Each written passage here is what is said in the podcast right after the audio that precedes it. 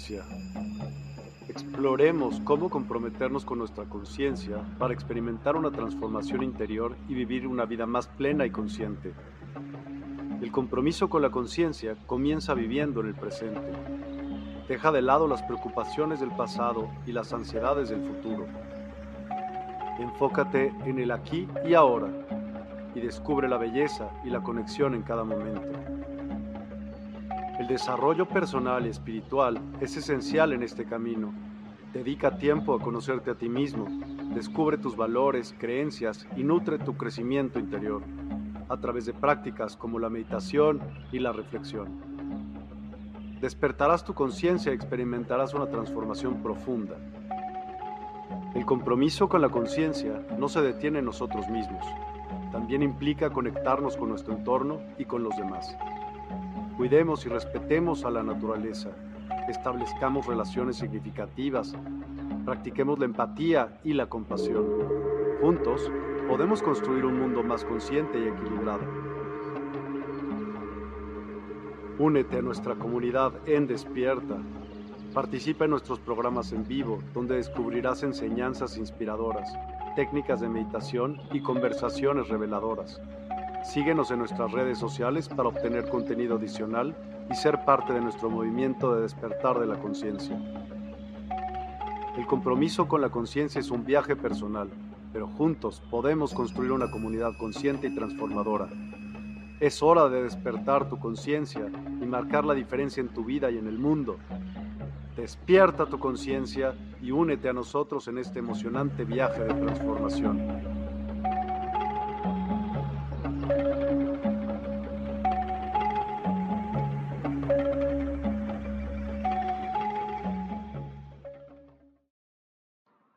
Hola, hola a todos y a todas. Muy, muy buenas noches. Gracias por acompañarnos. Hoy es miércoles 19 de julio.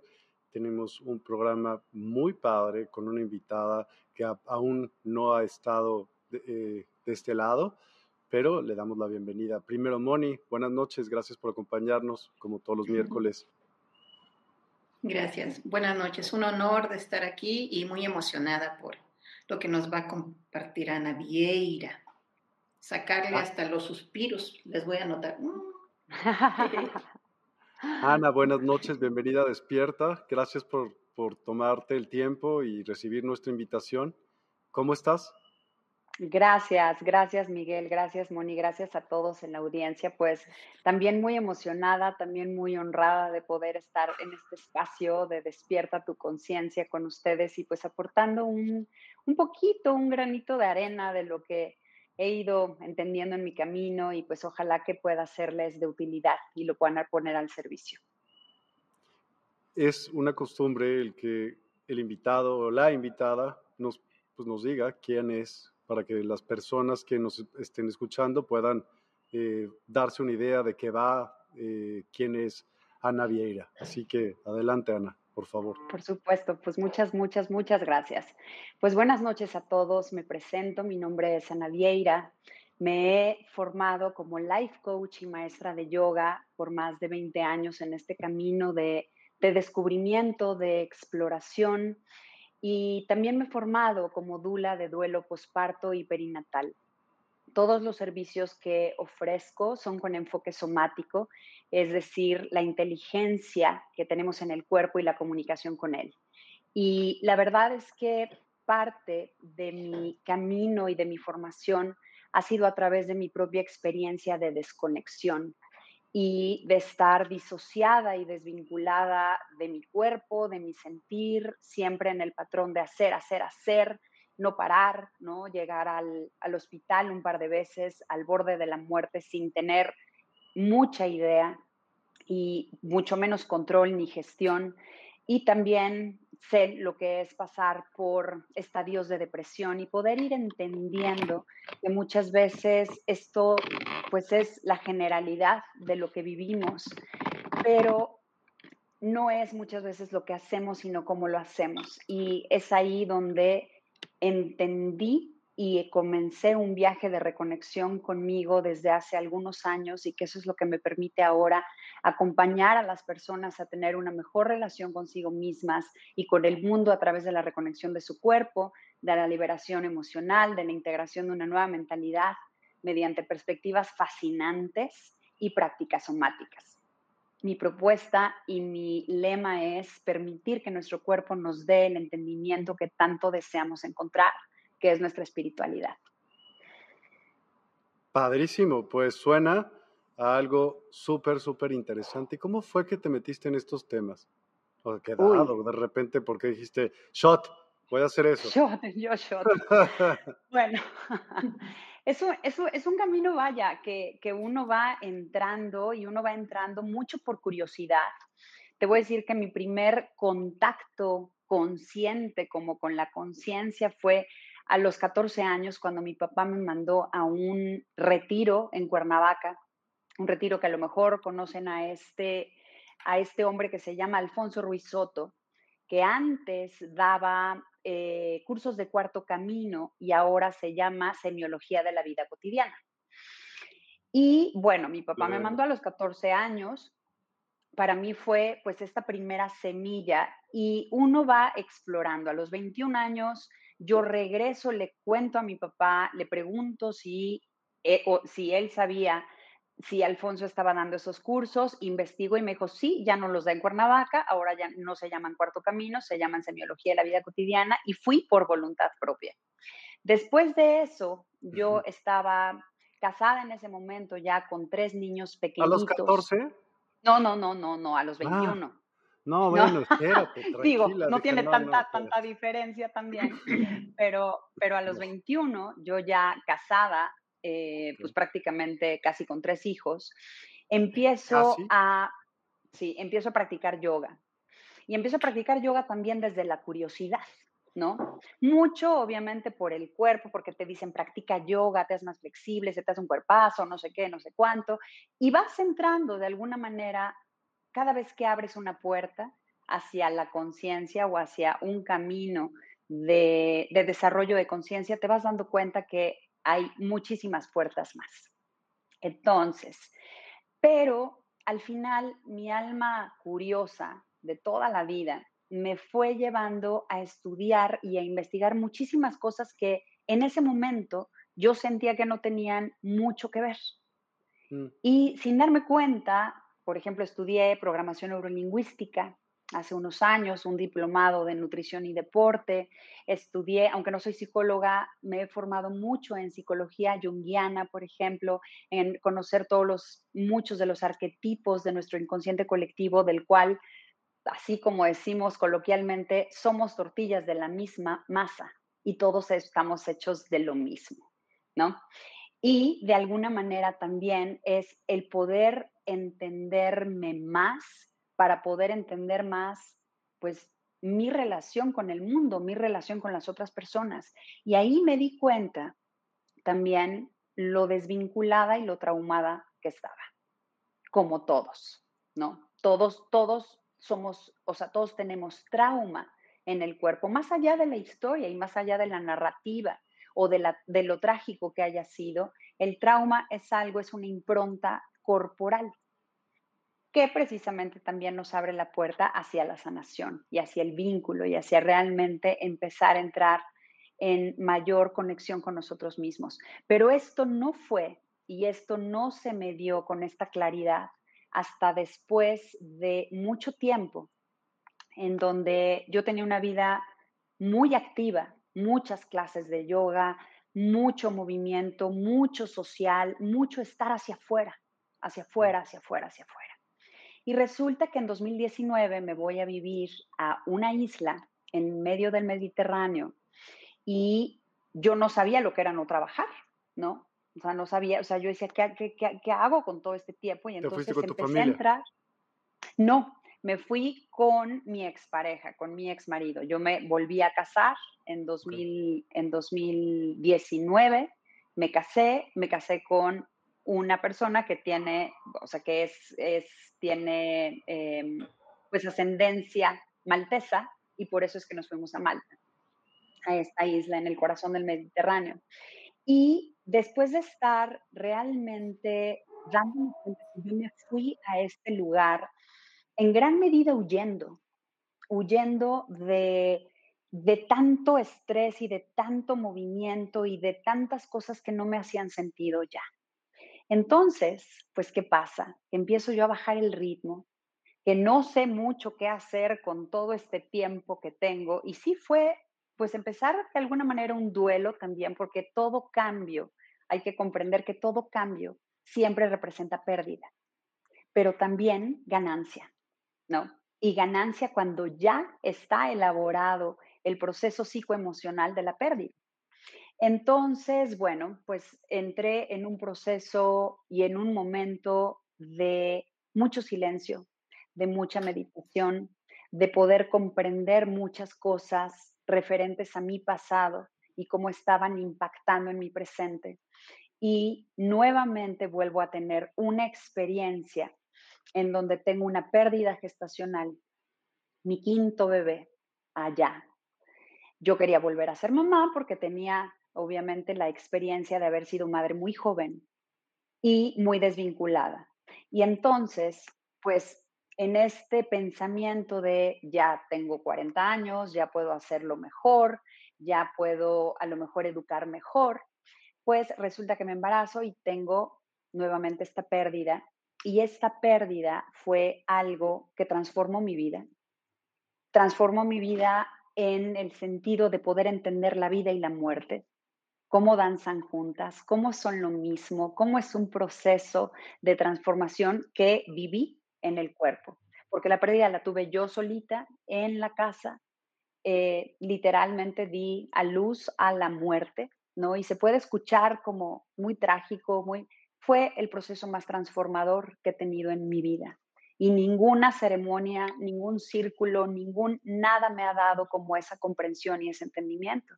Y entonces a partir de eso es que empiezo, llega a mí una certificación que de hecho era la primera certificación a nivel mundial de dula somática para duelo posparto y pérdida perinatal.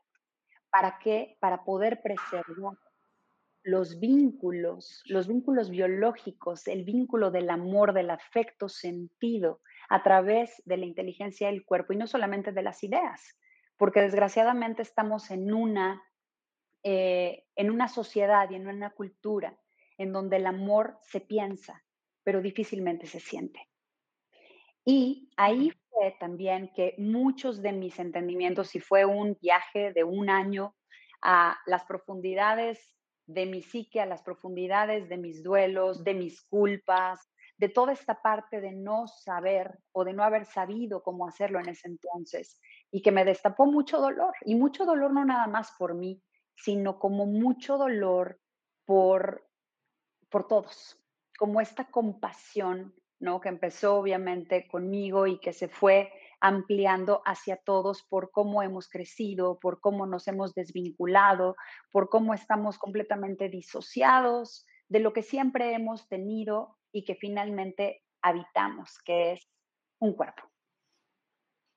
Entonces, a partir de ahí fue que llegaron muchos, muchos entendimientos y muchas cosas empezaron a hacer sentido acerca de lo que yo había estudiado antes, investigado, pero también de mis propios patrones, de mis propios patrones inconscientes y cómo yo seguía constantemente en la búsqueda afuera, sin relacionar adentro.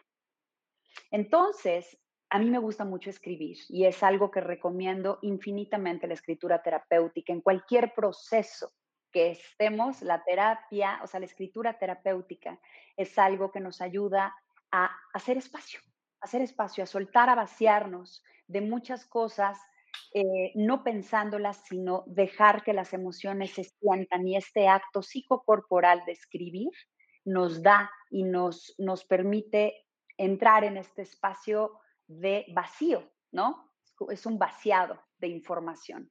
Entonces ahí pude empezar a extraer muchos, muchos de los entendimientos y de las comprensiones, pero también mucho llegó a partir de la práctica, porque empecé a practicar más, o sea, desde hace 21 años medito, pero todos mis prácticas eran muy inconstantes, ¿no? O sea, sí, como, como siempre lo hacemos, ¿no? El reto de tres de, de 21 días de gratitud, el reto de esto y el reto del otro, sin darnos cuenta que es progresivo y que lo, que lo que buscamos realmente es el progreso y no la perfección de las cosas. Y así es como se va cultivando realmente los cambios. Entonces me di cuenta que empecé a trabajar mucho más con mi cuerpo. Me metía al mar a hacer prácticas, por ejemplo, no a nadar nada más por moverme y por hacer ejercicio, sino a flotar, a ponerme el visor, el snorkel, escuchar mi respiración, observando el mar y empiezas a entrar en la relación de tu interno con el entorno, ¿no? Y ahí empieza realmente a tener sentido más cosas. Entonces, el estar extrayendo y filtrando esta información fue lo que me hizo escribir un libro, escribir un libro allá en Malta que se llama El mandala de tu vida, que son todas estos, todos estos entendimientos de lo que es nuestra vida y del potencial que tenemos y de lo que ya tenemos y podemos como seres humanos. Porque no sé ustedes, pero a mí me costó mucho trabajo entender la frase que suena maravillosa de que somos seres espirituales teniendo una experiencia humana.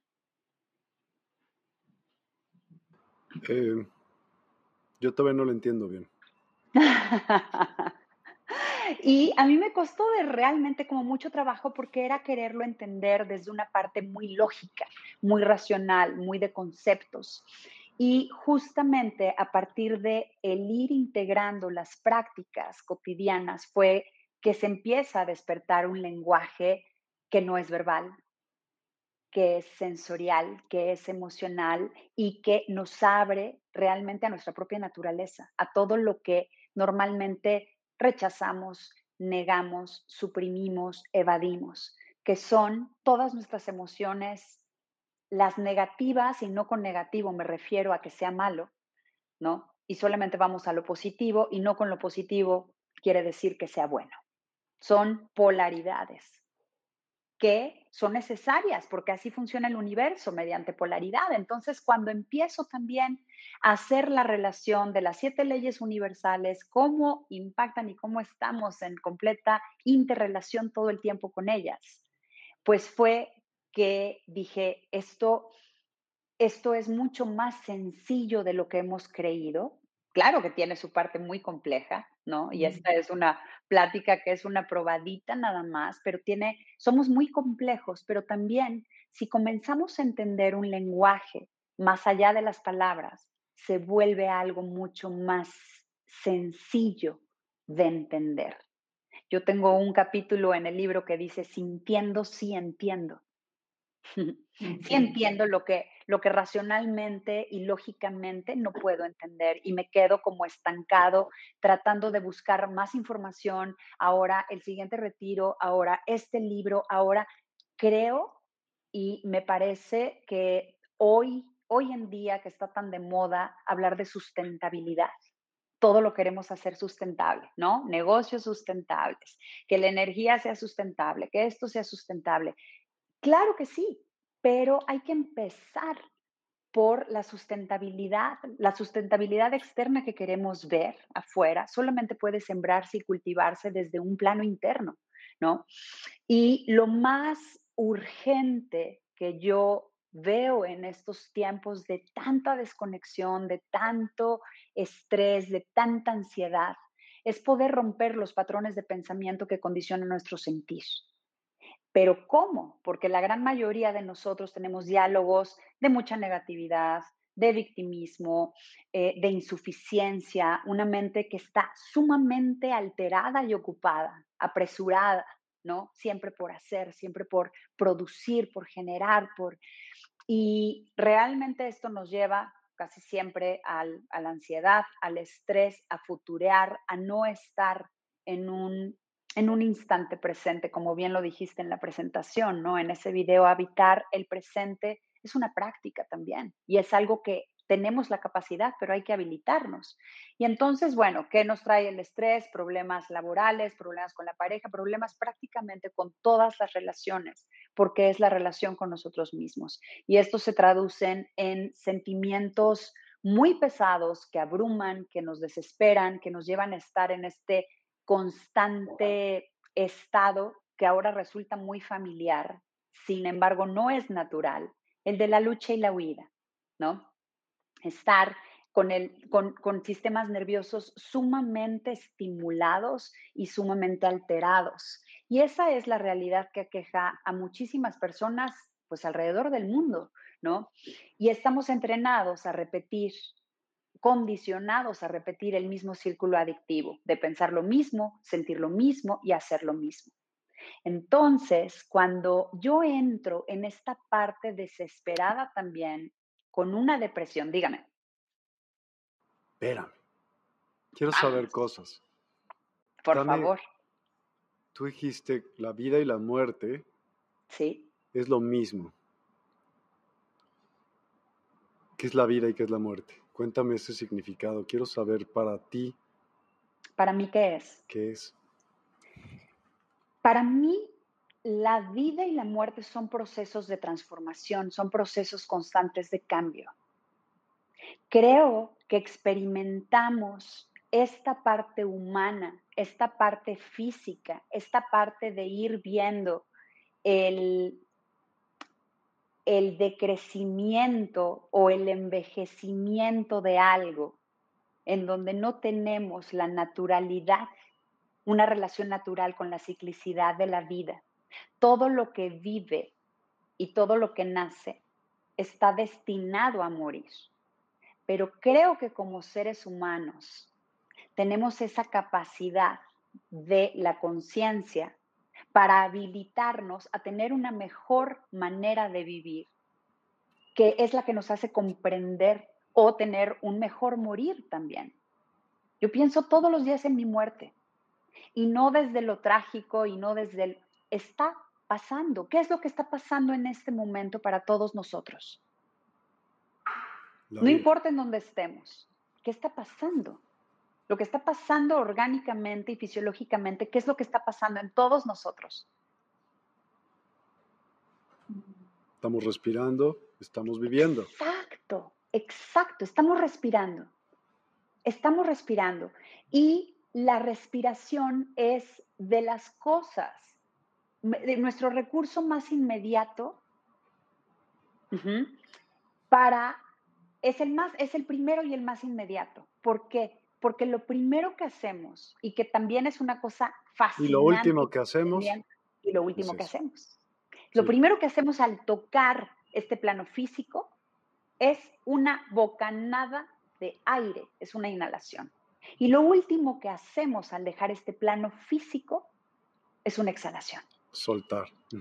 Soltar. Entonces, en este juego de vida que estamos inhalando y exhalando, que estamos tomando, dando, lo que tomamos entra en un proceso de transformación, que es lo que entregamos. No solamente en el aire que respiramos, sino en todo lo que vamos percibiendo, cómo, se, cómo pasa por nuestros filtros y cómo lo entregamos.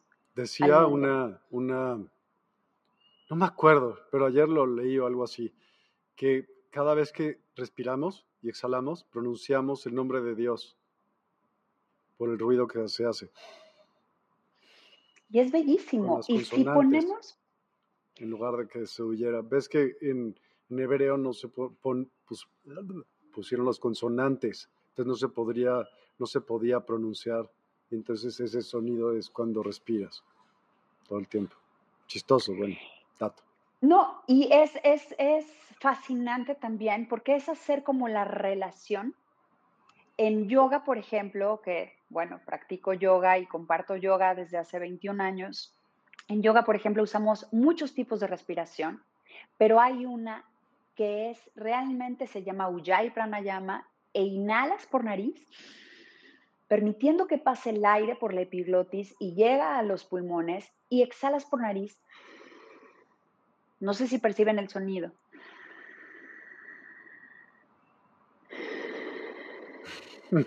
Sí. ¿Ok? ¿A qué se parece este sonido? Al mar. Exactamente, al mar, a este fluir y refluir del mar, a este movimiento constante que nunca para, pero que a veces se acelera, que a veces tiene mareas mucho más altas, a veces está más en calma y eso depende también mucho de, obviamente, las energías y cómo estamos en interrelación con lo externo, ¿no? Pero es la, es la misma agua, es el mismo mar, solamente cambia el ritmo, ¿no? Cambia la energía y cambia todo. Entonces, lo que estábamos hablando es, el cuerpo es nuestro vehículo de experiencia sobre esta tierra es lo que nos hace ser seres humanos. En este vehículo habita la conciencia y la inconsciencia también, pero es precisamente en la inconsciencia o el, o el subconsciente en donde está todo el oro y el tesoro de nosotros como seres humanos para entrar en la relación y en un mejor entendimiento de nosotros. Entonces, todo lo que hacemos, pensamos, imaginamos y sentimos ocurre solamente aquí. Y en el cuerpo tenemos todas las herramientas y los recursos para accesar de una manera más eficiente a nuestro potencial psicoemocional. Simón. Sí, solo haciendo una reflexión del tema de hoy que es de la supervivencia a la plenitud. Muchos de nosotros quizá hemos pasado por ello y algunos quizá podríamos estar sobreviviendo, no viviendo y estar desconectados. Entonces tú hablaste de, esta desconexión que tú sentiste y, de que no parabas, ¿no? Y entonces hubo un momento en tu vida en el que conectaste cuando muchas cosas en tu vida te llevan a ese paraíso que debe haber sido estar en ese, en ese lugar, mucho en conexión con, con Gaia, con, con el mar, con, todo esto, y que como dijiste, ¿y ahora qué hago con este tiempo que tengo? Entonces conectas con tu cuerpo. La reflexión es que cualquiera de nosotros hemos, eh, si estamos sintiendo esto que nos ha pasado y que como bien nos dice Ana, a través de la experiencia es como mejor podemos eh, acompañar a alguien que esté en ese, en ese proceso porque ya lo viviste, ¿no? Y, vaya, el comentario es que a veces hacemos este, un, consejo, como dices tú, tanto la respiración como la, la, práctica de la meditación. Eso es lo que te permite no solo la respiración, sino volver a tratar de conectar contigo perdón, tratar de conectar contigo mismo y, parar. Me parece que eso, esto de la meditación, o cual, no solamente que te sientes y, que estás, ahí voy a meditar, pero tengo que hacer esto y estás con, con el tiempo, sino meditar no solamente es parar por completo, sino sabemos que meditar puede ser eh, escuchar música, pintar, cocinar, bordar, orar, hacer tantas de cosas, ¿no? Pero solo la, la reflexión es esa, ¿no? Que cuando si te estás sintiendo así, si te has sentido así, si tú paras, te detienes un poco, respiras y haces una de estas cosas que tanto amas, en conciencia podrías ir, teniendo estos momentos de, como dices tú, de conexión con, reconectar contigo mismo. Sí, excelente aportación y excelente reflexión. Y precisamente como bien dijiste, hay muchas maneras de meditar, hay muchas maneras de entrar en contacto con nosotros, de bajar el ritmo. Bajar el ritmo es realmente entrar con nuestro sagrado femenino, es entrar en la polaridad negativa de nosotros, en aquello que rechazamos, que vemos como malo, donde no hay tiempo, donde entramos en el caos, en lo oscuro, en todo lo que lo femenino es. Y eso es el cuerpo. Entonces, de alguna manera también meditar no es, meditar es contemplar el cielo, contemplar un paisaje, contemplar una flor, estar, bajar el ritmo de las ondas cerebrales. Y son temas amplísimos que cada uno merece su tiempo, ¿no? Y, y, su plática, pero que es fascinante cómo todo va haciendo sentido y cómo se va tejiendo realmente el mandala para tener una vida mucho más plena y mucho más significativa y con propósito. ¿No? Que eso es lo que, lo que buscamos, creo que con mayor urgencia en este momento de, tanto caos, de tanto cambio también, que siempre ha existido. No es que, no, o sea, no, es que esto sea nuevo. Lo que pasa es que ahorita está exacerbado porque se está moviendo mucho la energía y que todo sustenta hacia un despertar global, hacia un despertar eh, comunitario, poder unir lo que, nos, los, lo, que tenemos en común, ¿no? Y lo que tenemos en común son muchísimas cosas, pero cómo emplearlo de manera mucho más eficiente y, y, también en comunidad, porque este camino puede ser, este camino se puede sentir como muy solitario. Exacto, ¿no? La, la, energía conjunta es una energía que se va expandiendo y que de alguna manera enriquece nuestras visiones, ¿no? Y tanto válido es lo tuyo, como válido es lo de Mónica, como válido es lo de alguien más, como válido es lo mío. Y de alguna manera vamos filtrando y enriqueciendo, ¿no? El poder movernos de perspectivas, que las perspectivas que tenemos me parecen básicas para limitar o expandir nuestra visión del mundo. Entonces, lo que yo creo y he experimentado es que la mente necesita espacio y el cuerpo energía. Y los ejercicios de respiración nos dan esto. Necesitamos momentos para bajar el ritmo, la actividad cotidiana. Este gran pretexto que mucha gente dice es que no tengo tiempo. No, sí tienes, pero no sabes administrar tu tiempo de manera eficiente. Son jerarquías, ¿no? ¿No? Son jerarquías.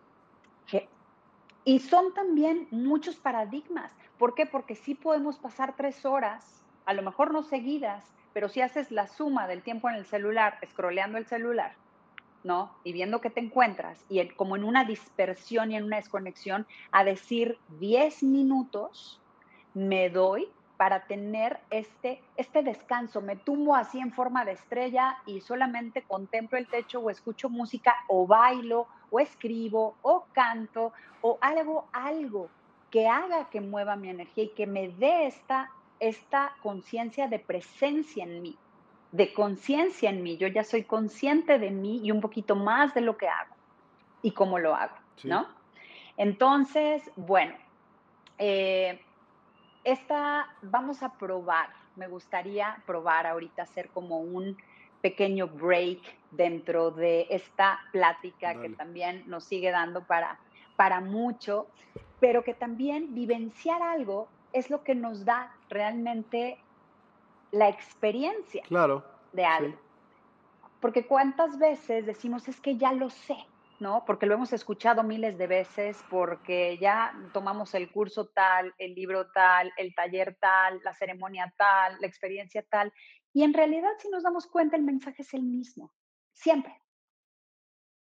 Dicho de mil diferentes maneras pero el mensaje es el mismo, que eso es la belleza también de la diversidad, ¿no?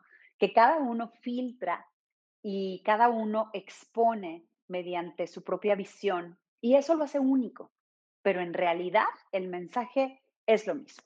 Entonces, algo que tenemos efectivo y como primer recurso es precisamente este juego de respiración. Es el único proceso en el cuerpo en el cual, bueno, es autónomo, pero también es voluntario. No podemos intervenir en la circulación, en el metabolismo, en la digestión. Sin embargo, sí podemos ayudarle a nuestro sistema digestivo a entrar en un mejor proceso de digestión, no solamente físico, sino también es el que nos va eh, de alguna manera habilitando para tener una mejor digestión emocional y eso lo hace la respiración que tiene un impacto directo en nuestro sistema nervioso y en todo nuestro sistema hormonal. Entonces, bueno, vamos ahí. Los invito a encontrar una postura cómoda, puede ser parados, puede ser sentados, a mover un poquito así el cuello, a darnos cuenta solamente de cómo estamos en este instante en este preciso momento, entrar en conexión con las sensaciones del cuerpo, con el lenguaje sensorial, con la respiración, con la vida pasando dentro de nosotros. Te invito también a que empieces a notar el peso de tu cuerpo cuáles son las partes que están apoyadas, ya sea en la silla, en la cama, en el sillón, en donde sea que te encuentres. Nota el peso de tu cuerpo, qué partes están cómodas, en qué partes hay cierta molestia o dolor quizá, no para cambiarlo, sino solamente para prestarle atención a lo que es, a lo que está pasando. Nota qué temperatura hay en el espacio en donde te encuentras y qué temperatura tienes en tu cuerpo. ¿Tienes frío? ¿Tienes calor? ¿Estás caliente en unas partes? ¿Tus manos están más frías y tus pies? Observa. Observa y trae la presencia a ti, trae la presencia a tu cuerpo. Y ahora ve observando cómo bajar al cuerpo, traer la conciencia a este vehículo. Despierta aún más sensaciones y quizá muchas de ellas no están tan familiarizadas contigo, lo cual está bien.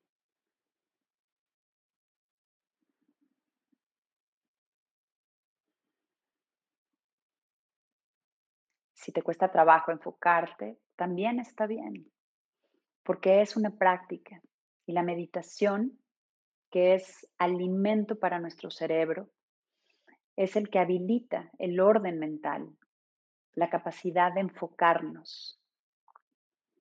No nos podemos deshacer de los pensamientos, pero sí podemos enfocarlos, hacerlos más claros,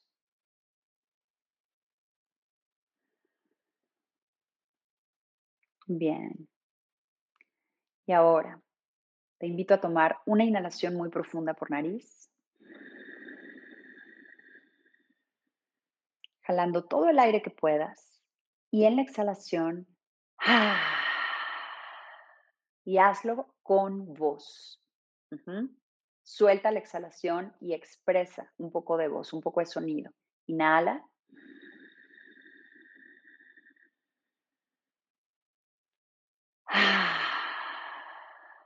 Y suelta, vacíate. Y otra vez, inhala.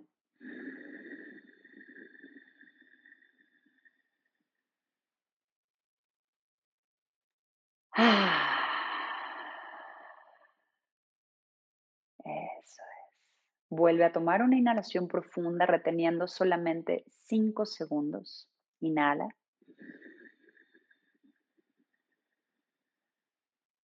Sostén. Uno, dos, tres, cuatro, cinco. Exhala y vacíate por completo. Ah. Inhala profundo por nariz. Trata de llenar todos tus pulmones.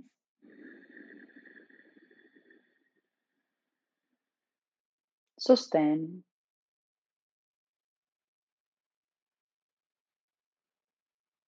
y exhala.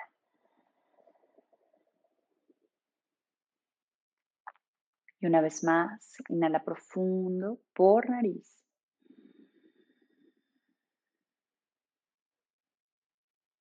Sostén.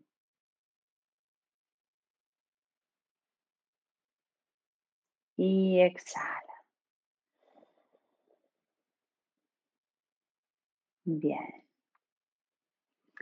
Este es un ejercicio súper básico, pero no por ello menos eficiente, para realmente encontrar estos espacios de conexión contigo, de conexión con el espacio, bajar el ritmo en las ondas cerebrales, permitir que el cuerpo nos hable y entrar en esta comunicación sensorial.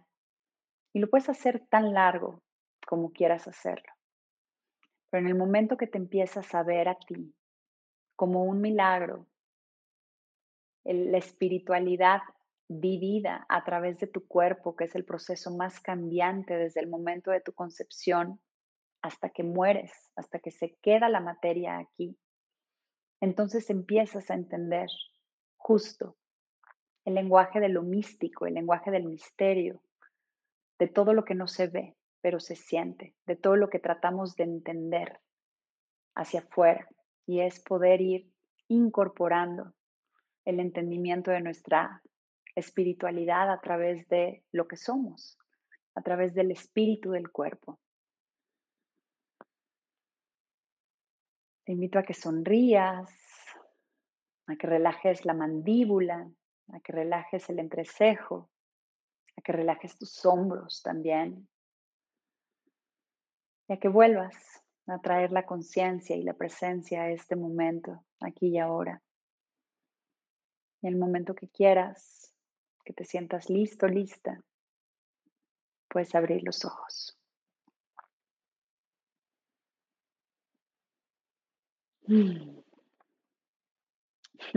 Sabes que ese ejercicio, bueno, la parte de haz ruido cuando sale, es una super técnica para sacar el estrés, pero luego hay unos ruidos que te vas a morir de la risa. O sea, yo, por ejemplo, en familia, de, de verdad los he hecho y dices, wow, qué horrible se oye, pero te da muchísima risa. De verdad. Se oye como pobre, qué sufrimiento tiene, ya sabes, horrible. Y, acabas en risa todos. Entonces es un, grandioso ejercicio como para estar de buenas en tres segundos. Y sacas tensión muchísimo. Exactamente. ¿Sabes qué? Que es ir entendiendo, tocaste un punto fabuloso, la risa. ¿Qué hace la risa? La risa en el momento que estamos dejando que el cuerpo simple y sencillamente tiemble en este placer y en esta descarga emocional que muchas veces no podemos hacerlo de esta manera como tan natural porque necesitamos que nos, cuesten, que nos cuenten un chiste o necesitamos ir al stand-up o necesitamos los estímulos externos, ¿no? Para poder estimular la risa. Pero la risa es de lo más sanador y de lo más liberador energético y emocional que existe. Entonces es maravilloso porque obvio nos da risa cualquier sonido con el que no estamos familiarizados, ¿no? O que nos interpretamos o lo que sea. Y es, es justamente ir haciendo esto como algo que va amplificando el por qué y el para qué estamos haciendo esto. Sí. No es nada más el, el, regular las emociones, no es nada más, sino que tú también lo dijiste. O sea, te mantiene de mm. buenas estás de buenas. Y estás de buenas compartiendo una energía, aflojas, te sueltas, liberas, entras en una conexión diferente. Entonces, dijiste un punto que me parece súper fundamental, porque creo que parte de nuestras prácticas también.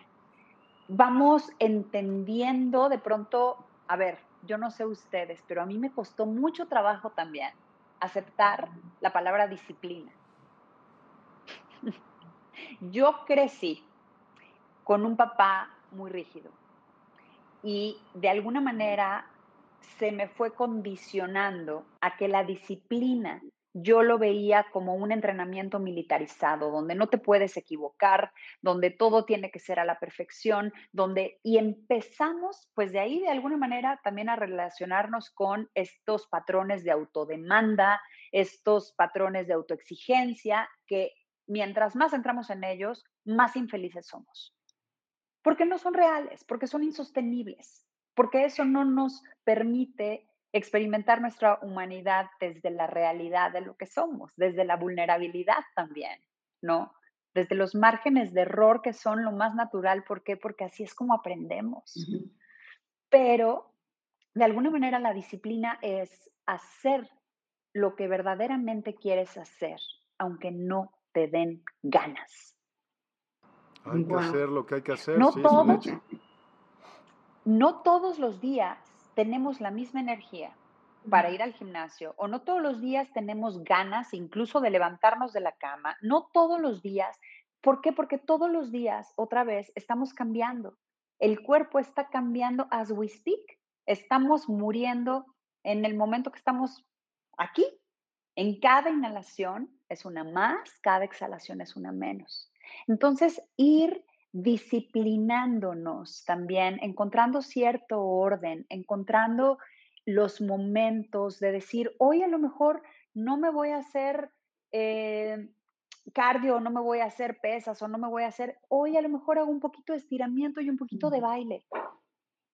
Y es ir nutriendo estas semillas donde diario vamos haciendo una relación y una reconexión, otra vez, con este, con este, con este, con este precioso vehículo que tenemos, ¿no? Y que es el único que vamos a tener también, al menos sobre este planeta, así. Mira, este. no, no sé, no lo sé.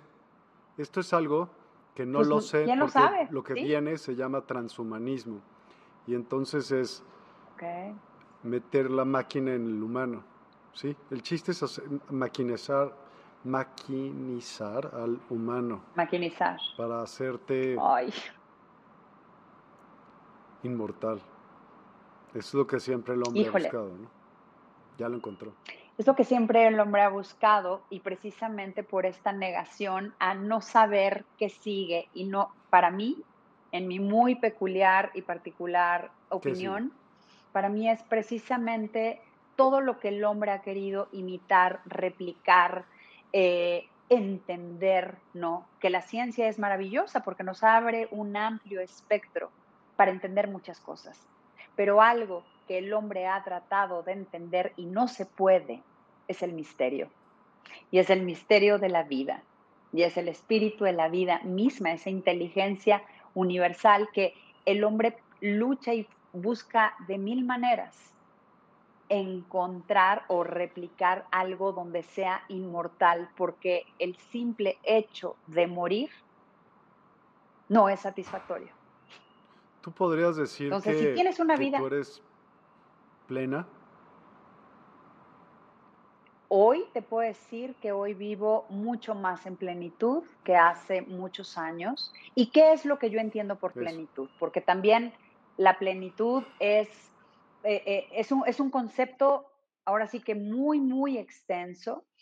Y la plenitud, como yo la entiendo, es tener la capacidad de sentir todo lo que siento, en toda mi humanidad, en toda mi, vulnerabilidad, sin el constante juicio o crítica al respecto. Hoy me siento así, ahorita me siento así, y no es que hoy me sienta así, pero cómo nos relacionamos con las emociones difíciles, por ejemplo. Oye, espérame, plenitud, o sea, sentir tu, tu, definición, y está muy bien, es tuya, pero quiero entenderla, es poder sentir todo lo que sientas sin, sin emitir ningún juicio. Exacto, sin emitir ningún juicio al respecto. ¿Por qué? Porque sé qué pasa y porque sé que si lo permito y le Entonces doy esa eres totalmente tú. El ser totalmente tú, eso te hace ser plena. Sí, totalmente yo en mi naturaleza. No estoy, no estoy de acuerdo. Pero ella lo siente así, no es que tengas que estar de acuerdo, no, ella puede sentirlo Solo quería reflexionar. Sí, no es que... Por favor, Moni. Sí. Adelante. Sí, sí, es, es perfecto lo, que dice Ana, lo que dices tú también, pero esto de sentirse, ser yo misma, ya me siento pleno, podrías estar siendo tú mismo porque eres una persona que abusa de los demás, que les grita, que, que, que invade su espacio, o sea, cosas así. Estoy siendo yo mismo me siento muy pleno, soy un hijo. Puedes sentirte pleno, que estés haciendo bien o mal, ese es otro tema, ¿no? Sí, sí, sí. Exacto. Pero estamos, sí, tienen mucha razón en lo que dicen, pero hablando de la, de la supervivencia a la plenitud, va a llegar un momento en que esa persona que, que acostumbra a gritar y, y que es, que es así, que va sobre los derechos de los demás y que le vale y que ahora trabajas 14 horas y si quieres y si no te corro, algo así, una situación así, va a llegar un momento en el que aunque él se sienta que es pleno porque está haciendo va a llegar un momento en que bien, ya va a pasar esto que, a muchos nos pasa, que dicen, aunque estoy yo mismo me siento y tengo que parar de ser de esta manera y las personas además se van a ir alejando de, este ser porque pues deja de agradar algo. Entonces, eh, respetando sobremanera el punto de vista de todos, me parece que, sí, puedes ser, sentirte pleno como eres, pero esto que decía Ana, de, es que me siento plena porque puedo darme el permiso de sentir todo lo que siento y eh, ya sin estarlo juzgando, eso te da una paz. Si me dan permiso de decirlo, para mí esa plenitud es una paz en estés como estés. Tú te sientes bien, te sientes pleno, te sientes en paz y al tú estar en paz, ya no molestas a los demás tampoco. Ni, ni les dices, no hay necesidad. No quiere decir que, que tengamos que ser como Buda o como Gandhi y nada más estar así y, así con ese ejemplo, no, porque cada quien, algunos son más explosivos, otros gritan, está bien, son, ya es parte, de la personalidad, pero, pero me parece que esta, esto que nos dice que nos trae de, tesoro, Ana, de decir, estaba desconectada y no paraba. Paré, me conecté y ahora soy más creativa, ya aporto y puedo vivir conmigo misma en más plenitud. Me parece que como es un, como que es un caminito interesante de ir, de ir siguiendo y, y esto de ser pleno y soy yo mismo, pero sí, sí, pero trata de, pues no molestes a los demás lo más, lo más posible. Mientras tú tengas esa paz, ni ganas te van a dar de, de ir atropellando en la vida. Perdone, gracias por dejarme. Para ti, ¿qué sería ser plena? Haz cuenta, ¿con qué tú sí dirías, es, estoy plena? Eh, me preguntas a mí, ¿verdad? Sí, obvio, sí. obvio. Este, es que yo parto de la paz. Si yo tengo esa paz interior, desde ahí tengo todo. Ya nada me... Por supuesto que implica el no juzgar y todo esto, ¿no? Pero desde mi paz tengo absolutamente todo. Esa de ahí parte, con todo respeto, la, la, sensación de plenitud. Pienso que exactamente fue lo que dijo Ana. Okay. Porque dijo, soy yo, o sea, al ser tú perfectamente y aceptarte tú, estás en paz, 100. Bueno, es lo que yo pienso que dijo, nada más lo dijo con diferentes palabras, pero siento que están diciendo un poco lo mismo. Que ser, que ser pleno, pues eso, ¿no? Es ser, estar entero, eso es ser pleno, sentirte Estar entero, sentirte entero. Yo lo que entiendo también es, digo, en la vida todo es percepción e interpretación y eso es finalmente hace tener rutas de comunicación y de interpretar una misma cosa, el hecho que es y cada, como cada uno lo interpreta, lo vive y lo, ¿no? Lo, lo, lo tiene. Pero sí, Moni, yo creo que, o sea, coincido y comulgo con esta parte de sentirte en paz aún en la, adversidad, aún en, la incertidumbre. Y eso, el poder irte sintiendo en paz, tiene que ver con la relación contigo. Mientras más compasivo seas contigo, más compasivo vas a ser con otro. Y eso, no, eso implica cambios a muchos niveles y de muchos sistemas. ¿Por qué? Porque en el momento que tú haces un cambio, vas a impactar o vas a afectar a muchos otros aspectos de tu vida, ¿no? Y las relaciones. Yo sí te puedo decir, yo creo que todos pasamos por decir, es que soy muy desesperada, es que soy muy controladora, es que soy muy histérica, es que soy muy gritona, es que soy muy enojona, es que soy muy, ¿no? Claro, uno se puede poner las etiquetas que uno quiera. La realidad es que todos sentimos lo mismo. ¿Qué hacemos con lo que sentimos y cómo, cómo puedes decir eso, que todos sentimos lo mismo? ¿Cómo sabes? Todos tenemos emociones. a ver, ¿cómo? Pero no sabes cómo yo siento el enojo.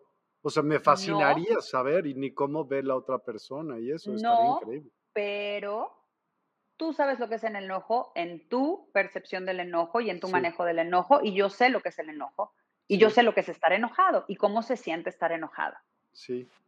Más allá de cómo tú vivas tu enojo o cómo yo vivo mi tristeza, todos sabemos aquí a lo mejor lo que es la alegría, la felicidad, la tristeza, el enojo, la frustración, la impotencia, los celos, la envidia, el sentido de insuficiencia, ¿no? El, o sea, el sentido de abandono, el de ser rechazado, el de ser juzgado, el de ser criticado, de alguna manera compartimos estas experiencias como seres humanos. Cómo las vivimos en nuestro plano interno, eso es muy personal. ¿Y qué hacemos con eso y cómo lo gestionamos y cómo nos habilitamos para ir encontrando realmente nuestro balance en esta radicalidad de querer siempre el placer, lo cómodo, estar bien, estar, eso nos ha inhabilitado y de, alguna manera nos ha debilitado emocionalmente. Sí. Totalmente, yo también opino, o sea, porque queremos cosas buenas todo el tiempo y nadie quiere... Todo el tiempo. Que no le ves la, la súper buena onda de tener un problema y poderlo resolver. Es lo máximo, porque así te haces pues, más chingón, como quieras verlo, o sea, en lo que tú quieras. Resolver problemas es lo que sirve para darte fuerza para pasar hacia adelante, para poder seguir caminando. Sí, claro, nuestra vulnerabilidad, o sea, el entrar en contacto con nuestra vulnerabilidad, que es la parte real también de nosotros, que es la parte que nos completa, es la que nos va guiando hacia verdaderamente la resiliencia, la fuerza interior, esta plenitud, esta paz de poder, poder gestionar y tener algo que es fascinante, que es nuestra capacidad de discernimiento. ¿No? Discernir. Eso te lo da solamente el estar en contacto y en gestión con tus, con tus emociones y con lo que piensas acerca de tus emociones y con lo que haces, ¿no? Me parece. Y es una práctica de vida. Es una práctica que vamos perfeccionando y, y, vamos perfeccionando no con miras de que sea perfecto, sino que nos vamos entrenando a lo largo de la vida para seguir haciendo más grande este contenedor, ¿no? Para mí es como The Big Sister taking care of the little sister, aquella que está, que, o sea, es la que, la conciencia, la que se da cuenta y la que va a cuidar a esa niña asustada, a esa niña que está, que, que, se siente sola, que se siente inválida, que se siente insuficiente, que se siente bla, bla, bla, bla, bla, a decir, ven chiquitita, ahora de ti me hago cargo yo. Y eso pues también tiene que ver con nuestra propia relación con nuestro niño interior. Y otra vez es un tema extensísimo, ¿no? Y fascinante, pero que nos va dando justo esta pauta de cómo fortalecernos también emocionalmente a través de nuestra vulnerabilidad, que es esa parte que pues hemos rechazado, negado la vulnerabilidad en la cultura en la que vivimos y en la sociedad en la que vivimos, se traduce como debilidad. Y entonces nadie se quiere sentir débil. ¿Y qué pasa cuando entras en estos procesos de no poder? Luchas. En vez de aceptar que es una condición temporal y que es una condición que verdaderamente va a abrirte un gran espacio, a lo mejor de ti, a una sanación mucho más profunda para ti, ¿no? Sí, Quiero hacerte una pregunta. ¿Cuáles son los principales obstáculos que enfrentaste en tu camino para llegar a ser plena como lo eres ahora y cómo lo superaste? Ok. Uf, los obstáculos. Creo que mucho, en gran medida, fue mi infancia, mi manera en cómo fui criada. Y vaya, no tiene que ver otra vez con lo trágico ni con lo dramático, sino simple y sencillamente no tener un espacio seguro para crecer. Entonces ahí empecé a desarrollar eh, trastornos obsesivos compulsivos, de perfección, de orden, de, mm, de mucho, eh, me explico, o sea, pasaba por muchos, muchos momentos de desesperación porque las cosas no eran como yo sentía que tenían que ser. Pero desde chiquita, te estoy hablando tres años quizá, que empecé a desarrollar esto me despertaba yo en la madrugada a despertándome así a los tres años, cuatro años, me acuerdo, a alinear mis zapatos y las bolitas del pelo. Uy, pobre de tu papá, con razón era un sargento. No, no, y la verdad es que vas entendiendo. Mi papá iba a ser sacerdote. Entonces, yo crecí en una en una ¿Tu mamá eh, monja? No, no, no, no tengo una historia, o sea, tengo una historia familiar, eh, pues maravillosa, creo que todas son maravillosas, pero muy fuera de lo común, por así decirlo, ¿no? O sea, muy fuera, como que muy poco común. Pero bueno, esto me fue. Ay, no, cuenta, pues cómo decir, pero cómo que, pero bueno. No, bueno, pues eso será otra plática live y podemos hablar y puedo así eh, hablar a, a calzón quitado, por supuesto que sí, para poder ir entendiendo también cómo ha sido mi camino más a detalle. Y eso, pues estoy dispuesta a poderlo hacer y felizmente, porque de eso nos nutrimos también, ¿no? De compartir las historias que nos transforman. Pero bueno, parte de mis obstáculos, volviendo a la pregunta, fue eh, mis trastornos obsesivos compulsivos, mucha desconexión y mucho no tener espacios seguros. Entonces crecí siendo una niña de alguna manera muy cuidada, pero descuidada. ¿No? O sea, muy, eh, empecé a vivir muy chiquita muchas cosas, a descubrir el mundo muy pequeña y que de alguna manera, pues, te quieres comer el mundo a mordidas. Y cuando te das cuenta que te has tragado el mundo a mordidas sin saber qué hacer, estás completamente empachado e indigesto. ¿No? Entonces, en muchos momentos fue caer en esta desilusión. Vivía yo muy ilusionada, muy ilusionada, en una fantasía, ¿me entiendes? Como de cuento de hadas en donde siempre estás tú pretendiendo llegar a lugares donde nunca vas a llegar porque la vida no es así. Entonces, mis obstáculos fueron mi sistema de creencias, o sea, la propia educación, mi sistema de creencias, mis propias compulsiones, las adicciones que fui desarrollando también. Y por adicción no me estoy refiriendo porque normalmente escuchamos adicción y qué nos vamos a sustancias, alcoholismo o no. Somos adictos al sentir lo mismo, por ejemplo y a no podernos salir de ese patrón de condicionamiento y de pensamiento que nos lleva a sentir lo mismo, ¿no? Entonces, mucha inconsistencia, pensar que esto que me está salvando, pues ya me salvó y ya lo puedo dejar ahí, ya no me va a servir. Y que eso es algo clave que sí me gustaría compartir con todos, pues con todos nosotros. El recordar, para mí ha sido realmente recordar y recordarme todos los días que nuestras prácticas cotidianas se cultivan en el bienestar, que son las que sustentan nuestros momentos de malestar. ¿No?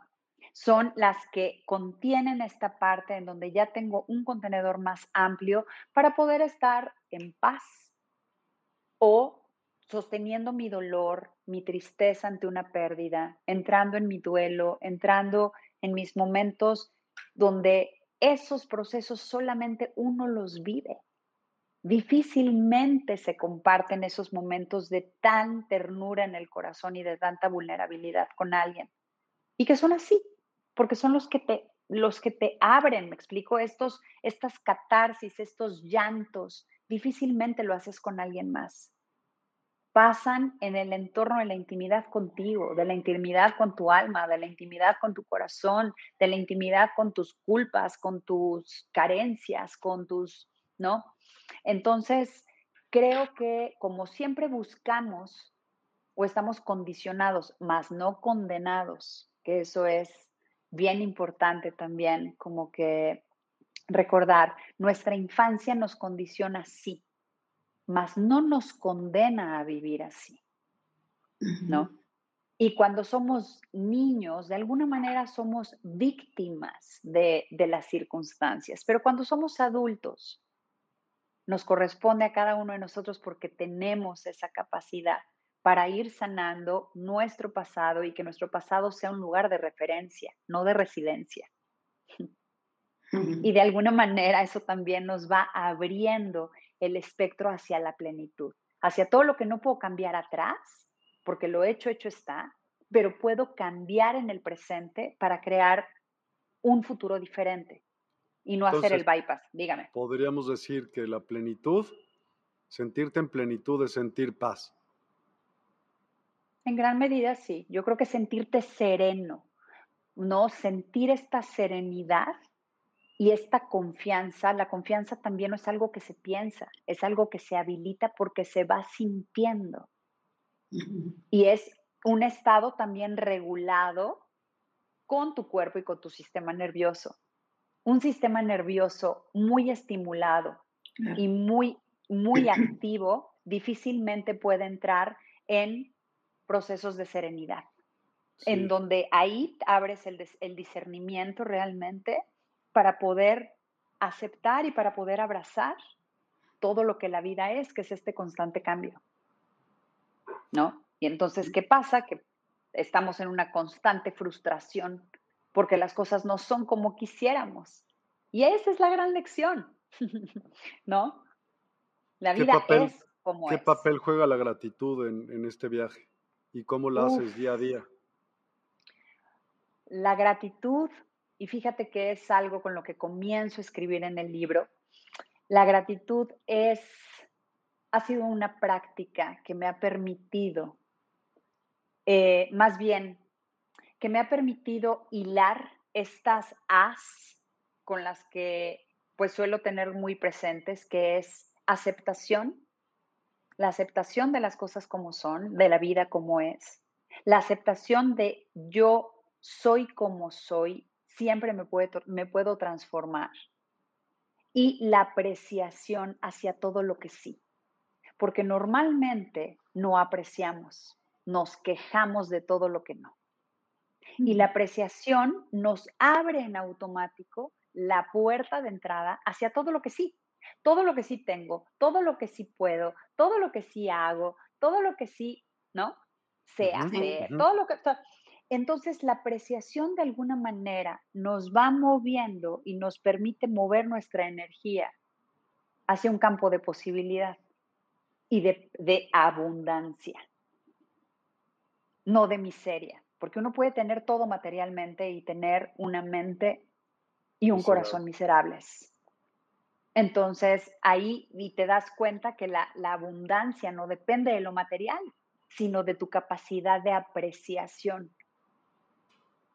Y claro que lo material también está, no estamos peleados, o sea, la espiritualidad es una de las cosas así que creemos que por ser espirituales tenemos que ser acetas y vivir en trapos, ¿no? No, es algo que es una energía en la que estás en relación con muchas cosas de lo que la vida es y también le das cabida a eso.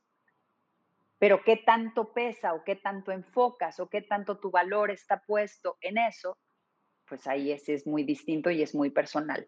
Pero la gratitud para mí sí ha sido una práctica que me ha nutrido y que me ha llevado a ver toda la abundancia de lo que hay, de lo que tenemos, de lo que somos, de lo que podemos y finalmente de lo que hacemos.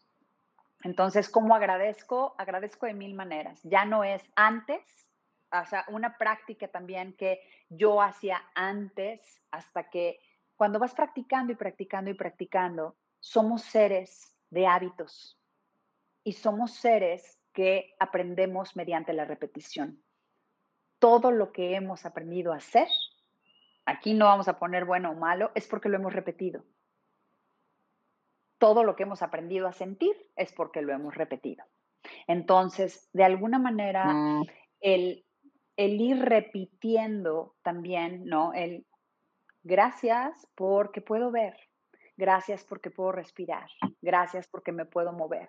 Y antes lo escribía, ¿no? Cinco cosas que agradeces durante tu, durante tu día, que es maravilloso también porque es empezar una práctica de relación con el agradecimiento.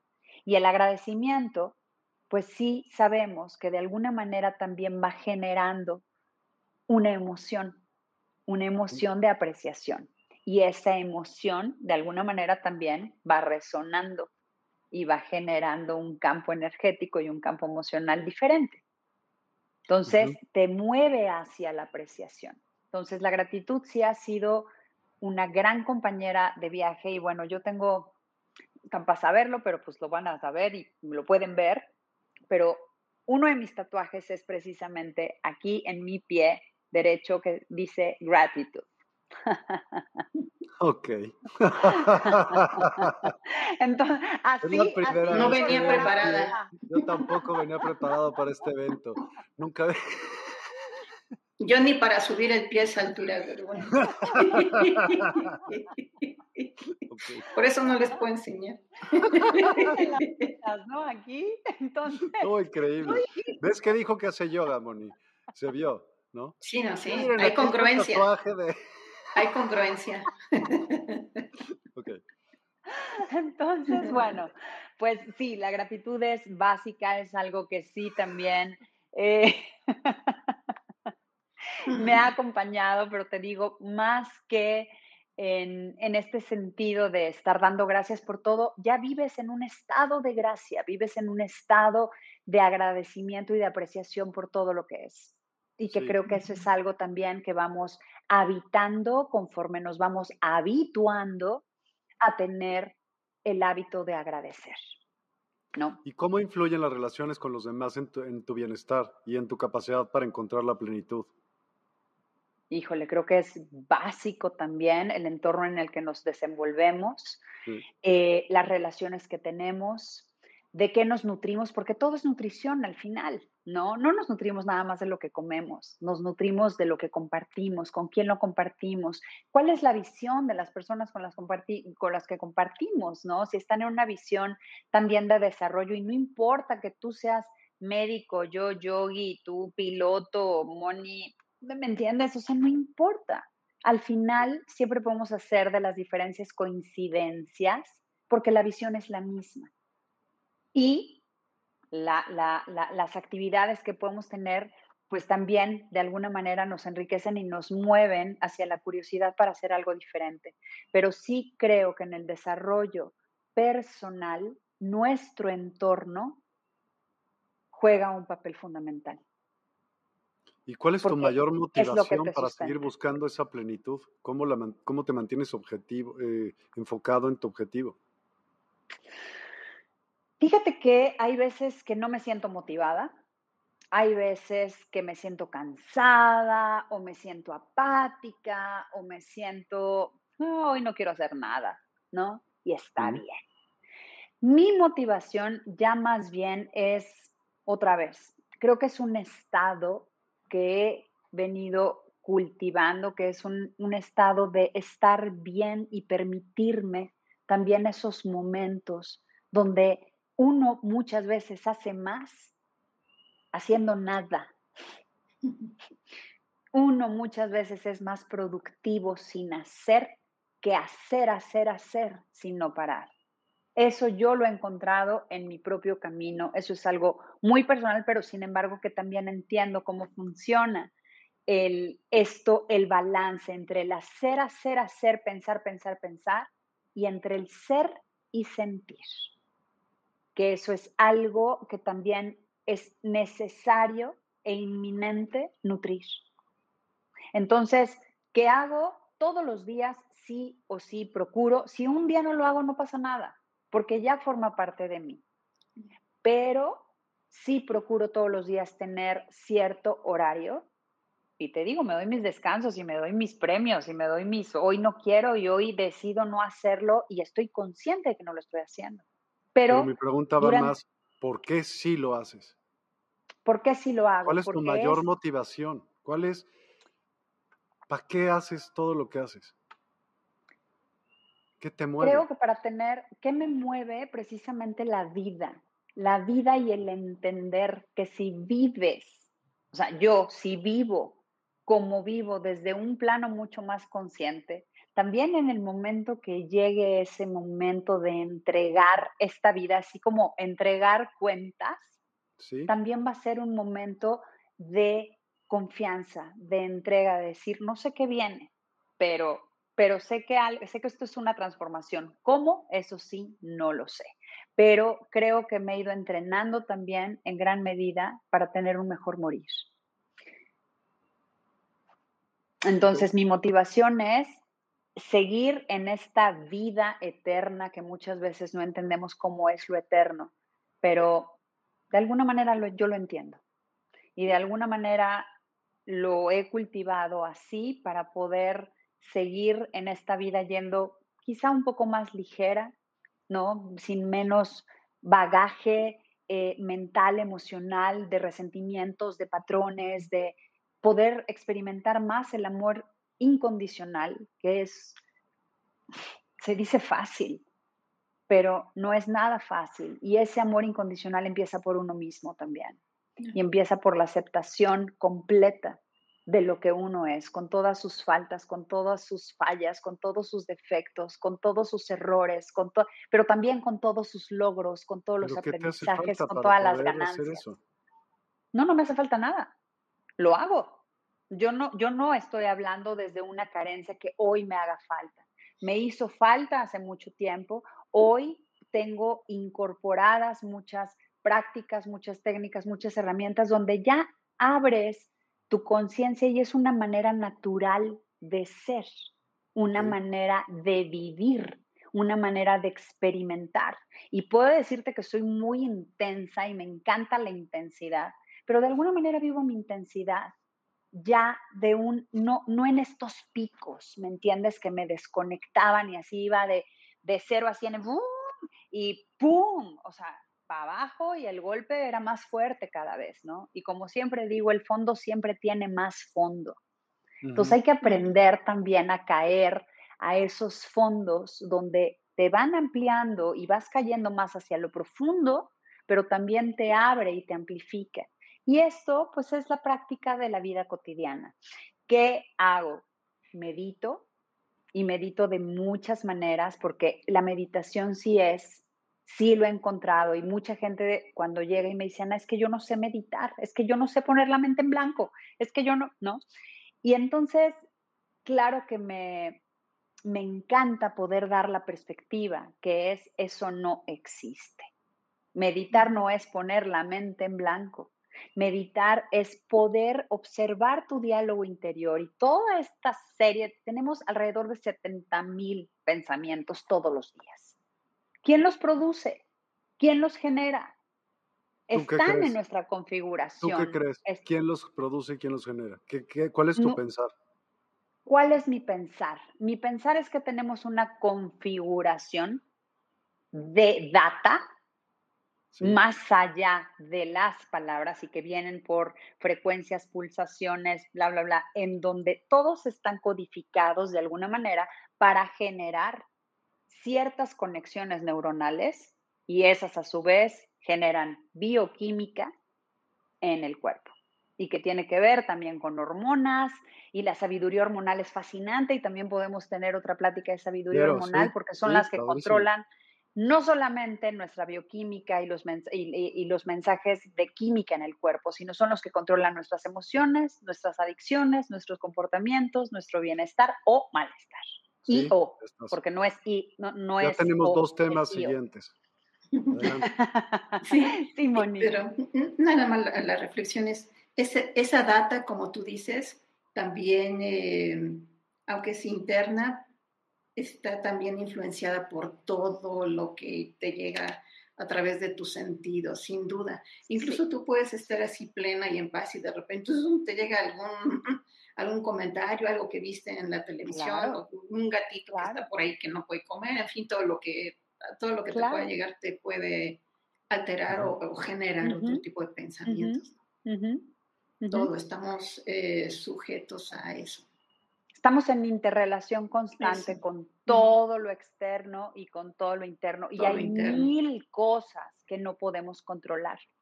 Pero sí podemos aprender a gestionar y a controlar dentro de nosotros porque es el único lugar donde podemos tener campo de juego real. Es el único lugar que existe, es el único lugar donde tú existes. Exactamente, ¿no? Y tú existes en relación a, a ti, pero en el mundo externo, pero en realidad el único lugar donde verdaderamente la conciencia cobra conciencia de ti. es en ti. Sí. sí. En eso estamos pues súper de acuerdo. Entonces, ¿qué consejo le darías a alguien que está escuchando esta plática y que está luchando por dejar atrás la mera supervivencia y encontrar la plenitud en su vida? O sea, si algo se van a quedar, ¿qué es ese consejo? Bueno, el consejo, dijiste algo, dijiste algo crucial. Que para mí también es fundamental. Los diálogos y la manera en, que como nos comunicamos con nosotros mismos tienen una influencia directa en nuestro sentir y en nuestro pensar y comportar. Sí. ¿Ok? Normalmente vemos la lucha como combate y la lucha como algo que cansa y como algo que tengo que luchar por esto. Sí, entiendo, nos tenemos que esforzar para hacer cosas diferentes, pero el término de luchar o es que estoy lidiando con mis emociones o es que estoy luchando contra este enojo o es que estoy luchando contra este dolor, en automático nos pone en, esta, en este plano de lucha, combate, de resistencia. Punto. Si no de violencia, de resistencia. Y la resistencia siempre conlleva de alguna manera un malestar, porque cansa. Pero también te ayuda a que logres eh, llegar a lugares, después de mucho tiempo te vas, la cabeza se va a aburrir y va a encontrar otra solución. Por supuesto, pero yo soy más de la idea que, ok, vamos a cambiar este término de lucha por acepta. Acepto que ahorita estoy en un estado de supervivencia, estoy en un estado de estrés, de ansiedad, que no me gusta estar ahí, sí. que estoy dispuesto, ¿no? Que estoy dispuesto a hacer algo o dispuesta a hacer algo diferente. Saber que solamente depende de mí, que el cambio de hábitos es progresivo y es poco a poco, pero algo también fundamental es que necesitamos regresar la confianza a lo básico. Y lo básico es volver a ser como niños. Lo básico es el juego, lo básico es la curiosidad, sin la constante expectativa al resultado.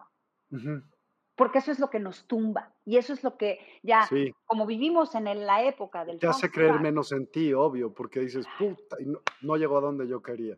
Qué baboso. Exacto. ¿No? Sí, sí, sí, sí, o esto es una estupidez, o esto no sirve, o esto es una porquería, o esto, todo, y ahí viene otra vez, otra vez el, el juicio basado en la frustración que nos da.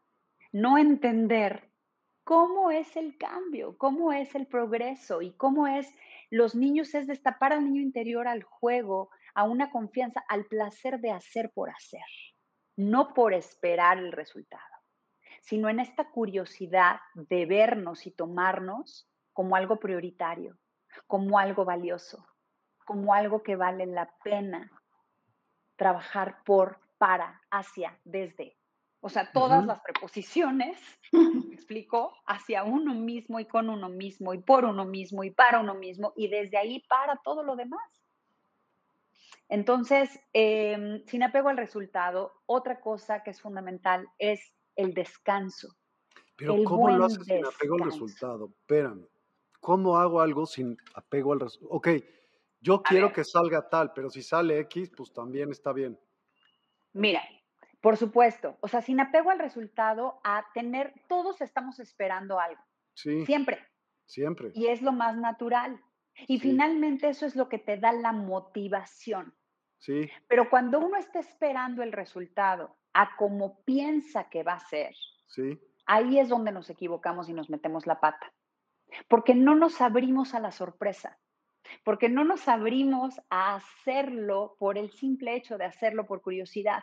Y entonces, como estamos esperando el resultado desde una manera o desde una visión sumamente limitada, es que no le damos espacio u oportunidad a la posibilidad de resultados que pueden aparecer.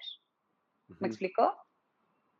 Entonces es, sí hay un apego al resultado, por supuesto, pero normalmente los resultados van a ser, sí, pero no como los estamos esperando. Yo te puedo decir, hablando en, en, retrospectiva en esta anécdota, que también podemos platicar de eso, ¿no? A platicar de los duelos, platicar de las pérdidas y qué fue para mí el poder tener esta bebé que yo deseaba con todo mi corazón, poderla tener en la mano el embrión y poder ver la sorpresa de la vida y la muerte, la sorpresa del el cuerpo y la sabiduría del cuerpo expulsando algo como ancestralmente y como, esta, o sea, como estamos diseñados para esto, ¿no? En toda esta sabiduría, el, yo pedí tener, estaba yo en un taller de maternaje y que el maternaje, ahorita voy a hablar de esto rápido, como esta cualidad de cuidado. El maternaje no solamente es una cualidad de las madres que tienen hijos, sino maternamos porque es una cualidad humana de cuidado. ¿Maternaje y maternidad es distinto? El maternaje es, sí, o sea, la maternidad, ¿no? Es el concepto de maternar a los niños y demás, pero maternarnos, maternar es una cualidad humana, no solamente de mujeres y no solamente de mamás. Es como aprender a ser nuestra propia madre, ¿no? La que hubiésemos querido tener o la que hubiésemos deseado tener. ¿Cómo, cómo nos cuidaríamos? ¿Qué nos hizo falta más? Afecto, más mirada, más contacto, más besos, más abrazos, menos condicionamientos de si no te acabas esto, no te levantas de la mesa. O sea, todos estos, ¿no? Y también eso es un tema fabuloso cómo tenemos relacionada la comida como un suplemento afectivo. Y de ahí todos los desórdenes alimenticios. Entonces, bueno, son, son, es que es, mucha, es mucha, mucha, mucha información. Pero en esta cuestión es, yo estaba tomando un taller de maternaje en donde yo pedí conscientemente tener un parto en casa. Y efectivamente, tuve un parto en casa, no como lo hubiese yo deseado, o como yo lo estaba esperando. Y sin embargo lo tuve. ¿Me explico? A eso me refiero, a darle, a confiar en el resultado más allá de lo que yo pienso, de cómo debe de ser ese resultado. Pero finalmente tienes una motivación de moverte del lugar en donde estás hacia donde realmente quieres moverte, hacia donde realmente quieres estar. Y que es un cambio de ser de ti, es un estado de ser, y eso va a implicar hacer muchos cambios y muchas pulidas. Y es como irnos quitando las capas de tierra, las capas de lodo, ¿no?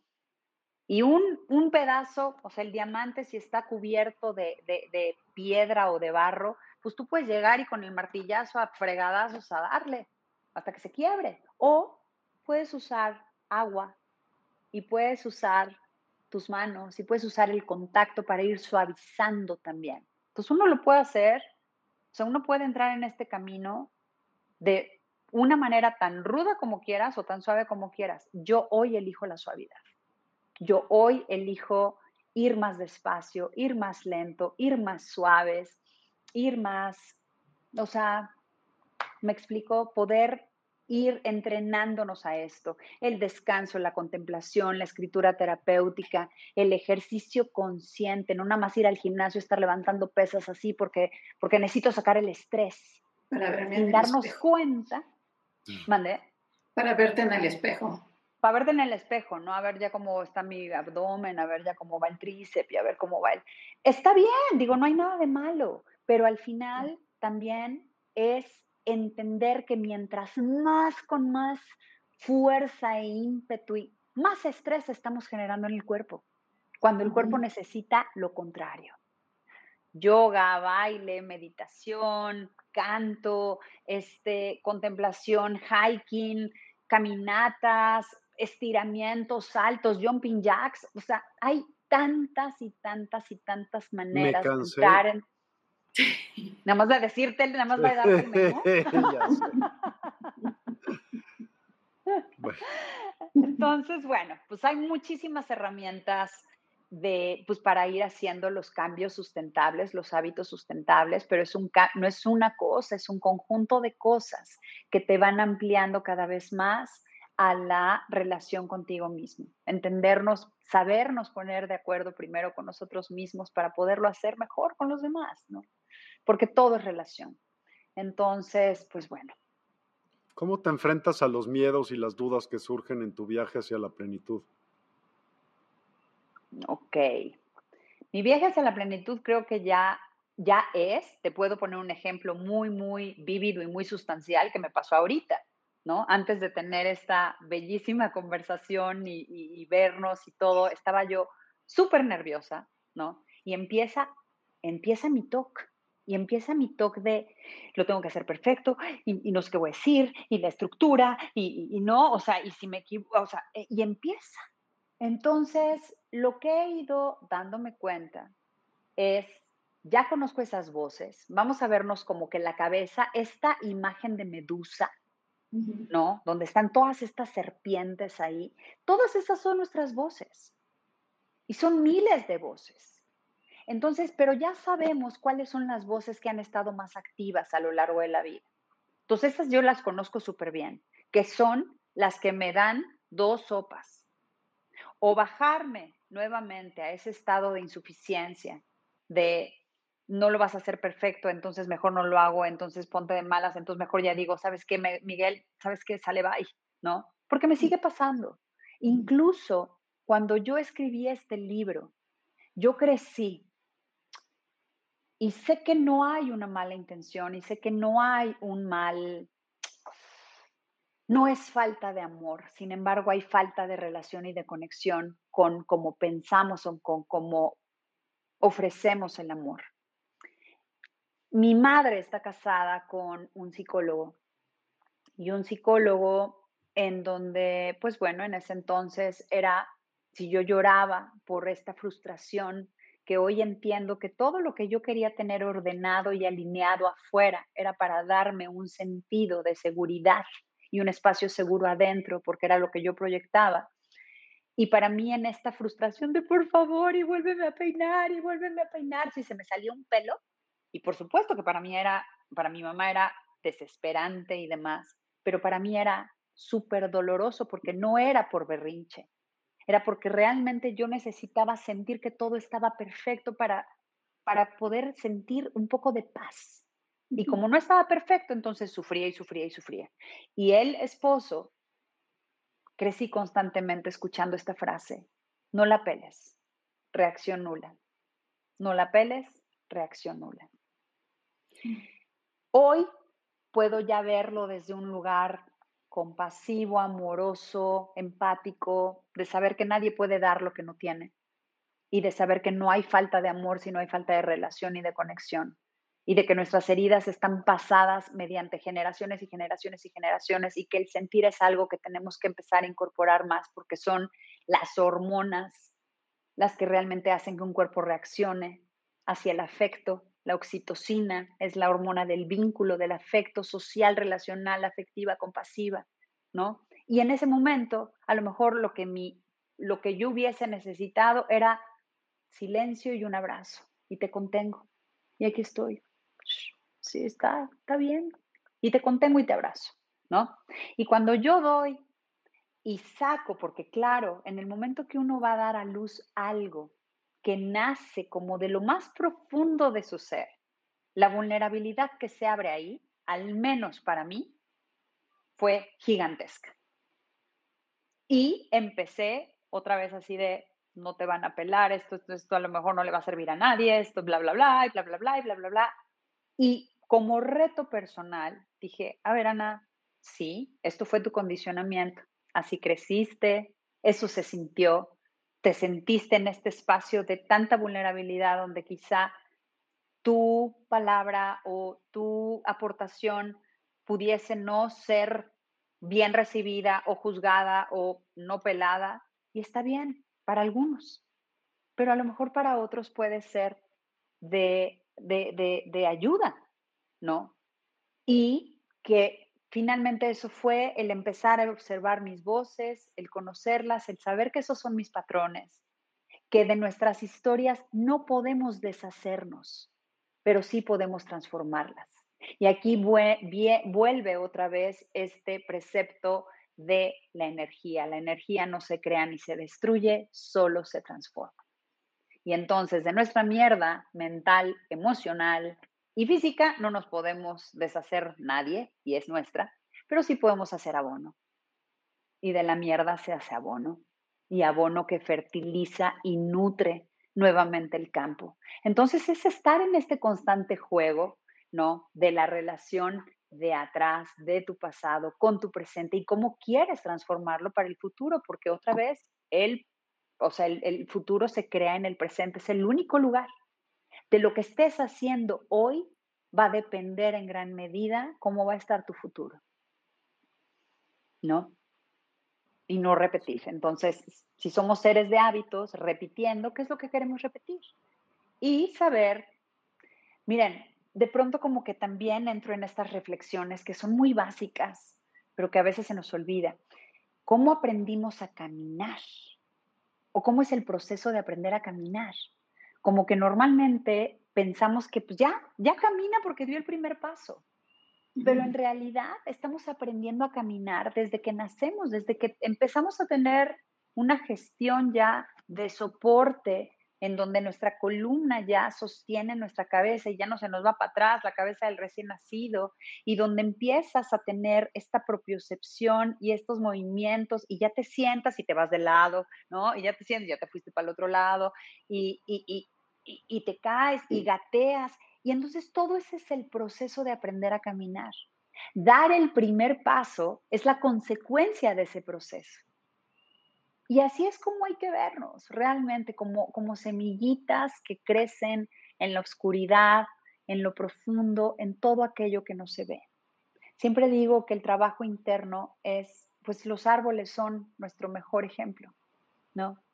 Toda esa magnificencia que se ve afuera, toda esa, todo ese árbol frondoso, lleno de vida, lleno de ramas, lleno de hojas, de frutos, de, se sustenta de todo aquello que no vemos porque el trabajo interno es silencioso y se sostiene de raíces fuertes, de raíces sanas y de raíces profundas para sostener todo esto que nosotros vemos, ¿no? Entonces, pues creo que ese es mi juego, mi juego cotidiano para vivir ya no en el miedo, sino con el miedo como una parte natural de nuestra existencia humana, porque el miedo instintivo y el miedo fisiológico, biológico, es el que nos salva de no tirarnos por un precipicio, de no quemarnos la mano en un fuego, de no, pero el miedo ideológico es el que nos ha causado tanto daño, ¿no? Y tanto parálisis, porque analizamos tanto que hay una frase también que me gusta mucho que es el exceso de análisis provoca parálisis. Mm. Y es el miedo que te paraliza, el miedo que te entra otra vez toda esta imposibilidad. Entonces, entrar en relación con tus voces, con tus serpientes ahí de la medusa, también, pues es, es bien, Darles de comer, ¿no? Darles de comer, exacto, nutrir a nuestros demonios, porque nuestros demonios nos comen, porque no los atendemos. De verdad. Cuando tienes a una bestia e, un, ejemplo, un león que dice, oye, ¿no te da miedo que te coma? Lo tengo bien alimentado, entonces puedo estar en relación con él y puedo llegar a acariciarlo, a jugar con él, ¿no? Eso no quiere decir que un día no esté de malas y me dé un zarpazo un garrotazo o que esté exento a que me pase algo, pero ya estoy en relación con él.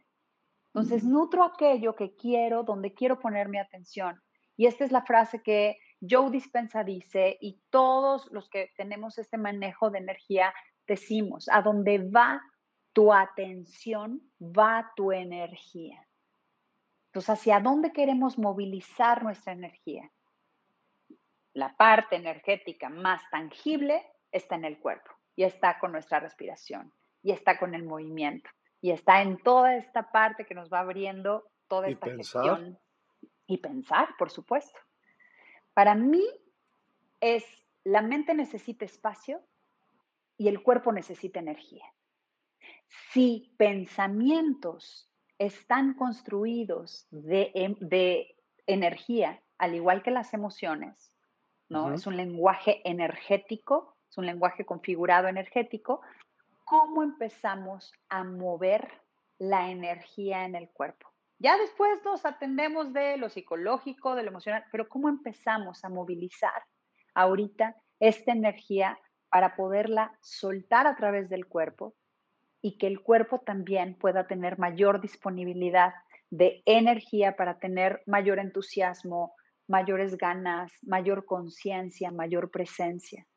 Para eso necesitamos una buena calidad de energía en nosotros, que se trabaja también, ¿no? Sí. Yo tengo una, curiosidad ahora que, que, dijiste esto tan bello de que al inicio, ¿no? De la, de la plática de hoy decías, este, este TOC, ¿no? Este trastorno obsesivo compulsivo de, ay, no voy a poder, ¿cómo lo voy a hacer? Estoy nerviosa. Es una de esas, eh, hablando de esto de la medusa que me parece muy buena. Una de mis serpientes. eh, te dice, ¿no? Y te mira y te saca los colmillos, dice, no vas a poder, ¿no? y, ay, viene el nervio, pero ¿con qué lo abordas? ¿Qué le diste de comer? Pues esto, le di cuidado, le di escucha, le di la relación de, de dónde vengo, cómo se formó, cómo se condicionó y cómo ahora o cómo desde hace mucho tiempo yo misma pues tenemos esa capacidad de ir aflojando los barrotes de nuestra propia prisión. Pero me, me, refiero, perdón que te, que te haya interrumpido, los haya interrumpido, pero ¿qué le diste de inmediato? Porque estaba, estábamos por entrar, ¿no? En vivo. Ah, y, pues esto. Y te, dijo, ah. no, no, no, no puedes. Y tú pudiste haber dicho o no decir nada y se cayó el internet. Adiós. ¿No? Y no lo iba a hacer porque son estos retos personales que ya escucho esa voz, que ya estoy en relación con mi fuerza, con mayor sabiduría, con mayor gestión, con la vulnerabilidad y la realidad de lo que somos. Somos seres humanos y nos podemos equivocar y no tenemos que ser perfectos y podemos aportar y podemos platicar y pasárnosla bien y hacer un, entorno mucho más, menos, em, menos serio, ¿no? Menos desde el deber ser o desde la estructura o desde el análisis, sino desde esto, estamos compartiendo, estamos jugando, nos la estamos pasando bien mientras también estamos aprendiendo, ¿no? Y que de eso se trata. Y que creo que eso es lo que abre cada vez más también a la motivación, porque si la pasamos bien, es mucho más fácil aprender. Así es. ¿No? Entonces sí, o sea, ya, no, no te creas que iba a decir, oh, ya, no, pregúntale a Miguel así de, no puedo entrar, este, ¿cómo se hace esto? ¿Cómo se hace? Y de verdad que yo le digo, estoy aprendiendo también estas nuevas modalidades, porque tengo 44, pero a veces me siento de 84. Y yo sigo sin, o sea, yo sigo escribiendo en mi, en mi libro y tengo mi agenda y poner, por ejemplo, no sé, este, eventos en el celular me cuesta un montón de trabajo, me gusta tener un libro físicamente, el internet y cosas, pues uso mi computadora nada más para lo muy básico, no las sé usar. Sé que no es algo que diga, bueno, pues lo tengo que usar, sí, pero también me doy ese permiso, me doy ese permiso de relajarme, de saber que siempre puede haber mil maneras, ¿no? Y que no solamente las maneras en las que hemos aprendido o nos hemos acondicionado a creer que no se puede, sino como ver lo que sí se puede. Como sí, sí, claro. Como sí, como sí, ¿no? Y ese es como mucho mi enfoque de nutrición personal también, como sí. y, digo, em, reflexionando un poco también sobre el tema, te dice, ¿no? Te voltea a ver y te dice, no vas a poder, tú dices, voy, ¿no? Con, eh, como dicen mucho, con todo y miedo, voy. Ay, gracias. Y no, no, no, y no es porque diga que tengas miedo, sino nos pasa en la vida acá, cuántas de, experiencias nos enfrentamos que te dan miedo y dices, pues si enredo, voy y me lanzo. Y lo que se me estaba ocurriendo ahora es que finalizando esta, esta hermosa plática, que vas a voltear y, va a estar la, la viborita así como que echada para atrás y entonces tú le vas a ver y le vas a decir, ¿qué hubo? No, que no. ¿Qué hubo? Lero, lero. ¿Qué hubo? Y, va a estar, y la viborita va a decir, no, tendré otra oportunidad, no te preocupes. Tendré otra oportunidad de molestarte, ¿no? o de decirte qué pasa, ¿no? De decirte qué, qué tan capaz te estás sintiendo ahora, ¿no? Y no es más que nuestra mente, ¿no? Exacto. Y también es darnos cuenta que esa es la misma lección de la vida, ¿no? O sea, la vida nos va poniendo momentos nuevos, circunstancias nuevas, pero el patrón y la lección va a ser la misma para ver si aprendiste la lección, si aprendiste cómo gestionarlo esta vez. Y la próxima vez que venga, ya estás, ya la conoces, ya es familiar, ya sabes cómo, ¿no? Que eso es, pues creo que de lo que se trata. Entonces, pues bueno, algo más, vamos a estar como cerrando y ahorita sí me gustaría cerrar y compartirlo como pues una herramienta más de, una pequeña meditación, pero no sé si... Déjame ver, si alguien tiene una pregunta, pues adelante, claro. cuando, y si no, pues te arrancas. Yo sí tengo una. claro. ¿Cuál es tu, tu filosofía de la felicidad? Ay, qué difícil pregunta. Mm, ¿Y cómo ha evolucionado a través del tiempo? Puede ser que esto te ayude a contestarlo. Sí. Mi filosofía de la felicidad, y creo que lo voy a abordar más a través del tiempo, era precisamente vivir en una ilusión, en una irrealidad y en una negación de lo que yo era o de lo que yo soy y de lo que yo siento. Y otra vez, la felicidad creo que es, no es una emoción, es un estado del ser.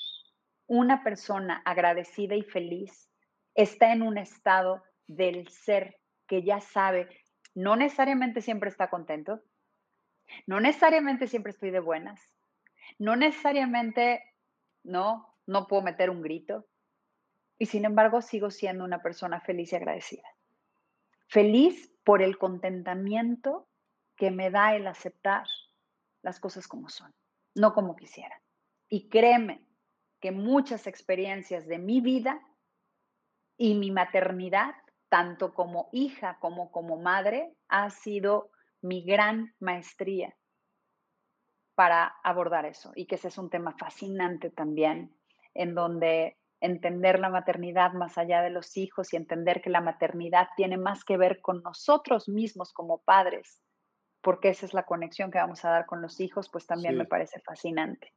Entonces, pero eso, Miguel, yo creo que es el contentamiento, a a cómo me ha habilitado a poder apreciar, aceptar y abrazar la vida como es más allá de lo que yo desearía y de lo que yo esperaría. Qué fregón, eso está padrísimo, o sea, no, como no tener juicio, no es que no tengas juicio, sino a lo que me refiero es no tener la, eso, la expectativa, lo que decías, ¿no? De decir, pues venga, como sea, está bien, pero no de cierta manera, te lo quiero preguntar. Es como bajar el parámetro de lo que quieres que pase. Yo así lo siento ahorita que me lo estás diciendo, ¿sabes? Es como decir, es que yo no quiero que salga menos de esto. Pues, pues, sí, pero otra vez ahí viene una lucha ante la resistencia, ante que las cosas van a ser como son y como tengan que ser.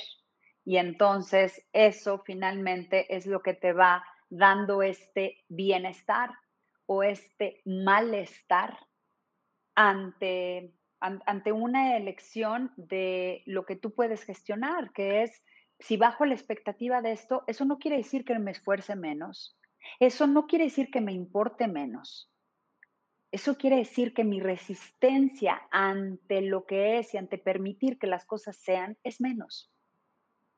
Eso no quiere decir que me importe menos o que me esfuerce menos. Quiere decir que me voy a ocupar más y me voy a preocupar menos. Está buenísimo, está increíble, está poca madre. O sea, de verdad, eso me gustaría, neta. Pues vamos a entrenarnos a eso, ándale. Ya va, da, y Scooby Dooby Doo. Dice Mario Lezama, ¿cómo manejar tanta diferencia con los demás que no están descubriéndose a sí mismo? Pues amor propio, tú. Uy, uy, uy tanta diferencia. Mario, ¿a qué te refieres con tanta diferencia? De opiniones, de pensamientos, me imagino. O sea, ¿qué importa? No importa, ¿no? En realidad, primero arréglate tú. o sea, ¿qué importa a los demás? Sí. Creo que estamos muy condicionados también. La mirada de los demás nos condiciona ante ante darnos ese, ese valor, o sea, somos los prisioneros muchas veces de la imagen o de la autoimagen que queremos presentar ante los demás. La realidad es que todo es diferente, todos somos diferentes, todos percibimos e interpretamos diferentes y yo creo que todos estamos en un camino espiritual, nada más que cada uno lleva otra vez ritmos diferentes, situaciones diferentes, pero todos estamos en un camino de búsqueda. Y aquellos que no están en un camino de búsqueda quizá no se han dado cuenta que están buscando. Y está bien, es voltear la mirada hacia mí y dejar que el mundo y los demás sean con sus diferencias, porque eso también tiene que ver con control. Y el control así para, resumidas cuentas, es igual a miedo. ¿A miedo a qué? A miedo a que las cosas no sean como esperamos que sean. ¿Por qué? Porque nos van a frustrar, porque nos van a enojar. Entonces, es verdaderamente aprender a ponernos de acuerdo primero con nosotros mismos, a entendernos mejor, para poder entender entonces a los demás, para ser más empáticos, para ser más compasivos, para poder decir, para poder poner límites también. Y los límites no se los ponemos a los demás los límites no los ponemos nosotros a nosotros. Yo hasta aquí llego. Tú podrás hacer lo que se te venga en gana, pero yo hasta aquí, mi integridad y mi bienestar y hasta donde elijo ir es aquí. Pum, pum, tan, tan. Pues, y sabes que se ve que lo vives así. La verdad, te creo. Gracias. Gracias. Procuro, procuro, procuro alinearme con, con, con la congruencia. ¿No? El balance nunca es estático. El balance no nos hace estatuas. El balance nos permite movernos siempre en esta diversidad, pero cada vez más en un centro. Y ese es, pues, la vida misma, ¿no? El balance. El que andes en bicicleta no te exime o no te exenta de caerte, pero sabes cómo caer y sabes cómo levantarte otra vez. Y eso no quiere decir que no tengas balance porque ya te caíste. No, vamos y venimos, pero aprendemos a ir y venir de una mejor manera también. Entonces procuro, y eso me lo ha dado mi práctica, eso me lo ha dado mi constancia, eso es el sustento de poder habitar todo esto desde las prácticas en el bienestar, que son las que sustentan nuestro malestar, lo que la vida es. Punto. Súper. Ok. Pues hagamos el ejercicio, ¿te parece? Hagamos el ejercicio, me parece perfecto. Venga, entonces tú empiezas a dar las instrucciones que quieras y voy a ponerte la música para regularla con tu voz y que no se escuche mal. Perfecto. Pues bueno, pues esta, esta práctica es una práctica de, mm, de meditación, de propiocepción, de entrar en la conciencia de ti mismo, de ti misma, sin esperar nada, solamente a darte cuenta de quién habita dentro de ti, quién es quien percibe a través de tus sentidos, a través de tu cuerpo, a través de las sensaciones. Y para esto te pido que nuevamente encuentres una postura cómoda. Puedes acostarte o puedes sentarte. Y de preferencia si lo haces sentado, que tu espalda no esté recargada. La columna vertebral, además de ser el eje de nuestro cuerpo, es un canal de comunicación. Y nos enseña también a entrar en esta relación, a sentirnos sostenidos por la tierra y a sentirnos protegidos por el espacio del cielo y del universo. Entonces estamos en este plano terrenal y te invito a que sientas nuevamente el peso de tu cuerpo que sientas esa fuerza de gravedad, lo que te sostiene, lo que te arraiga. Y vivir propiamente en la tierra es tener esta conciencia de tu cuerpo, porque es lo que te da la presencia de todos tus sentidos y del arraigo, del peso, de la forma del tamaño, del volumen, de la textura, del color.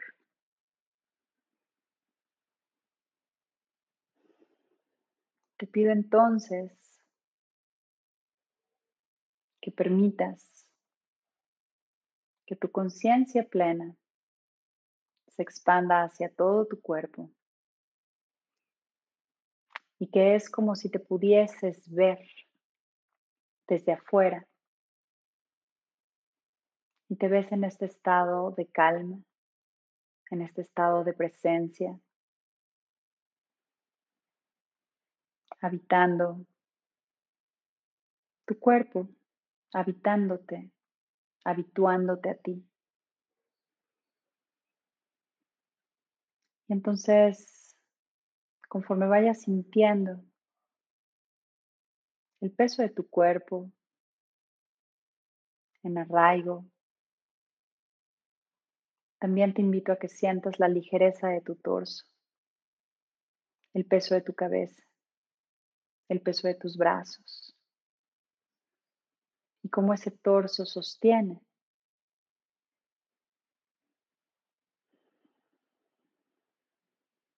Todas estas partes.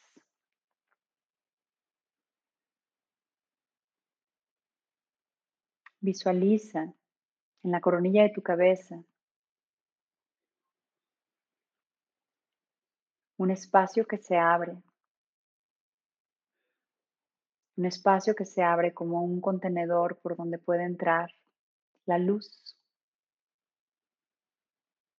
la luz del universo, la luz del cosmos, la luz de todo ese espacio infinito que envuelve todas las posibilidades.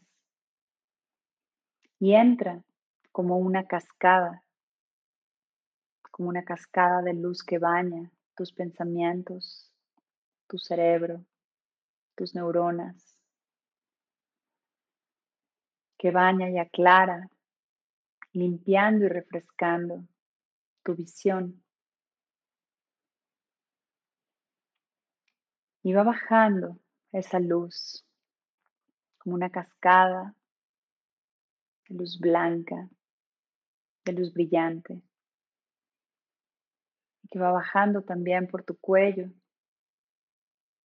por este puente que conecta tu cuerpo y tu cabeza, tu corazón con la razón. Baja y baña tus hombros, tus brazos, tus antebrazos, tus manos, tus dedos. Baja y baña tu cara, tus ojos, tu nariz, tus orejas, tus oídos, tu boca, tus mejillas, tu barbilla, tu garganta, limpiando también tus palabras, tu capacidad de expresión. Y sigue bajando, limpiando, aclarando tu pecho y llega al corazón. Llega a limpiar este órgano maestro que no solamente bombea el líquido, nuestro líquido sabio que es la sangre, sino que también nos abre a esos sentimientos, los más sublimes, los más sutiles, pero también más poderosos, al amor, a la compasión, la generosidad, la bondad, la resiliencia, Y esta luz blanca, brillante, sigue bajando, limpiando nuestros pulmones de cualquier tristeza, limpiando nuestras vísceras, nuestro sistema digestivo, que es donde comienza nuestra salud, porque es la que nos permite también digerir lo emocional. Y va limpiando bajando por la espalda, la espalda media, la espalda baja, hasta llegar a la cadera.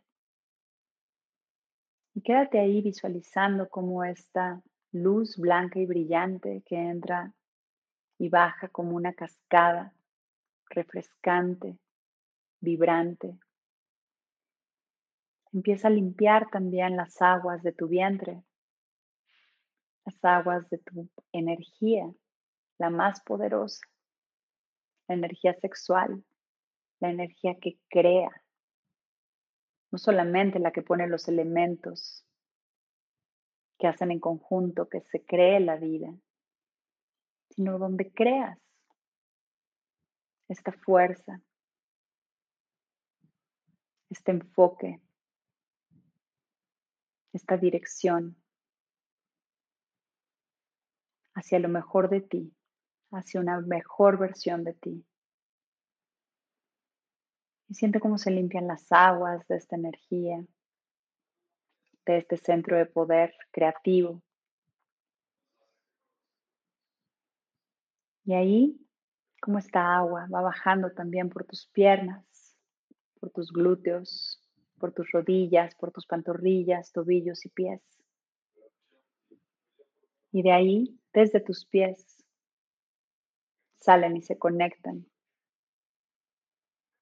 regando, nutriendo y compartiendo la nutrición con la tierra.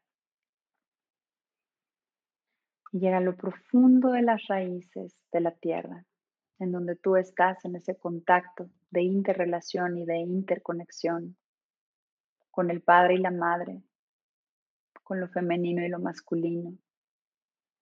Y sientes tu corazón contenido, acogido, visto, reconocido por la persona más importante que tienes en tu vida, que eres tú. Te reconoces ahí, en este pleno abrazo de estar entre el cielo y la tierra,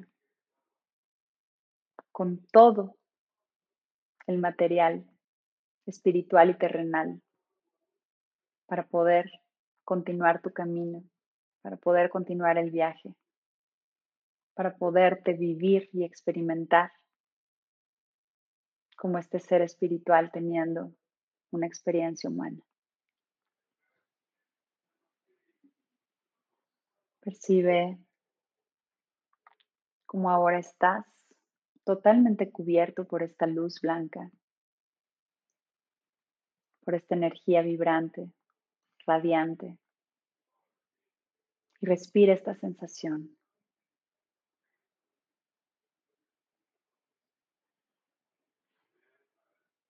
Y vuelve a conectar con esta fuerza de vida que es tu respiración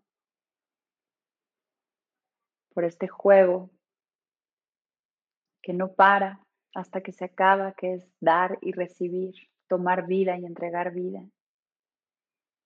En este proceso de vivir y morir en cada respiración. Y desde ahí te invito a que juntes las manos al centro de tu pecho y que pegues tus manos o los pulgares el dorso de los pulgares hacia tu corazón, que desde ahí escuches los latidos y que terminemos con la vibración universal, el OM. Entonces, inhala profundo. Sonríe y exhala.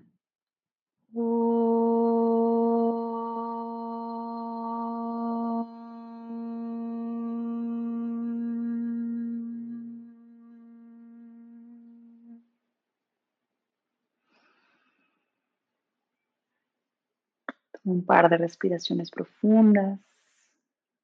Vuelve a relajar tu cara, ve soltando tus manos.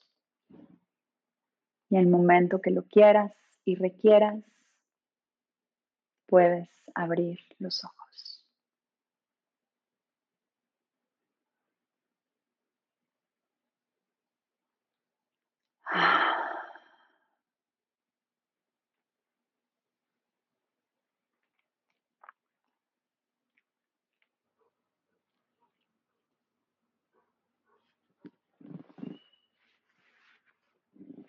Listo.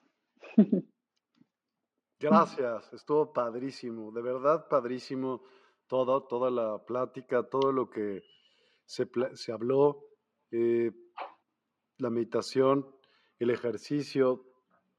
De verdad fuiste una gran adquisición. Gracias. muchas gracias, pues muchas gracias a ustedes por la oportunidad, gracias por el espacio, gracias por el proyecto.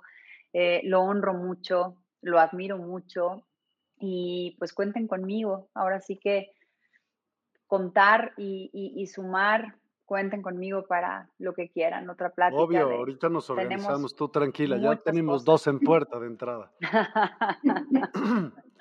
Maravilloso, pues ha sido un gusto compartir. Gracias. Hay, hay, eh, primero, este programa se va a ir también a podcast y mucho más. Hemos puesto tus datos en pantalla, pero necesitamos que los digas viva voz también para que aquellas personas que no lo pueden ver y solamente lo escuchan, de entrada se enteren que lo puedan ver.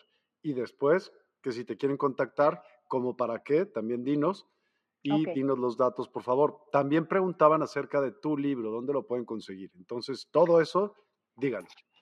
Ok, pues muchas gracias. Ok, a mí me encuentran en Instagram y yo no tengo una cuenta profesional, sino más bien es personal, donde comparto vivencias, reflexiones y demás. Y todo lo profesional lo vamos teniendo como aparte, de alguna manera. Entonces, en Instagram estoy como Ana Vieira Mandala. Eh, mi mail, uno de mis mails es Vieira AL, porque soy Ana Luisa, entonces Vieira AL, A de Ana, L de Luisa.com. Y tengo una página web también en donde está por, em, por refrescarse o renovarse que se llama soulsociety.mx. Soul Society, pues, esta sociedad de almas que somos. También pueden tener mi WhatsApp, que es 55 8806 8591 y entonces para cualquier información. ¿Y qué hago? Bueno, acompaño realmente a más 52, más 52 55 88 06 85 91. ¿Y para qué me pueden contactar? Si realmente quieren entrar en un proceso de relación, de una mejor relación consigo mismos, de una mejor relación con el mundo que nos rodea, de mejores y mayores herramientas, de trabajar los duelos, no importa si tenemos duelos no elaborados de hace 20 años, sí o sí van a impactar en el presente. Entonces, bueno, sabiduría hormonal, muchas, muchas cosas que vamos encontrando la relación de ellas y cómo poder poner mejor nuestra vida de una manera más eficiente, de una manera más consciente y de una manera mucho más divertida también. Yo soy fan de la diversión. Entonces, para mí, si no nos la pasamos bien, para mí no, no tiene mucho sentido hacer algo que no, que no te la pases bien y que te genere realmente un sentido de bienestar. Entonces, a eso me dedico desde hace algunos años, a acompañar a las personas a transformar muchos aspectos de su vida.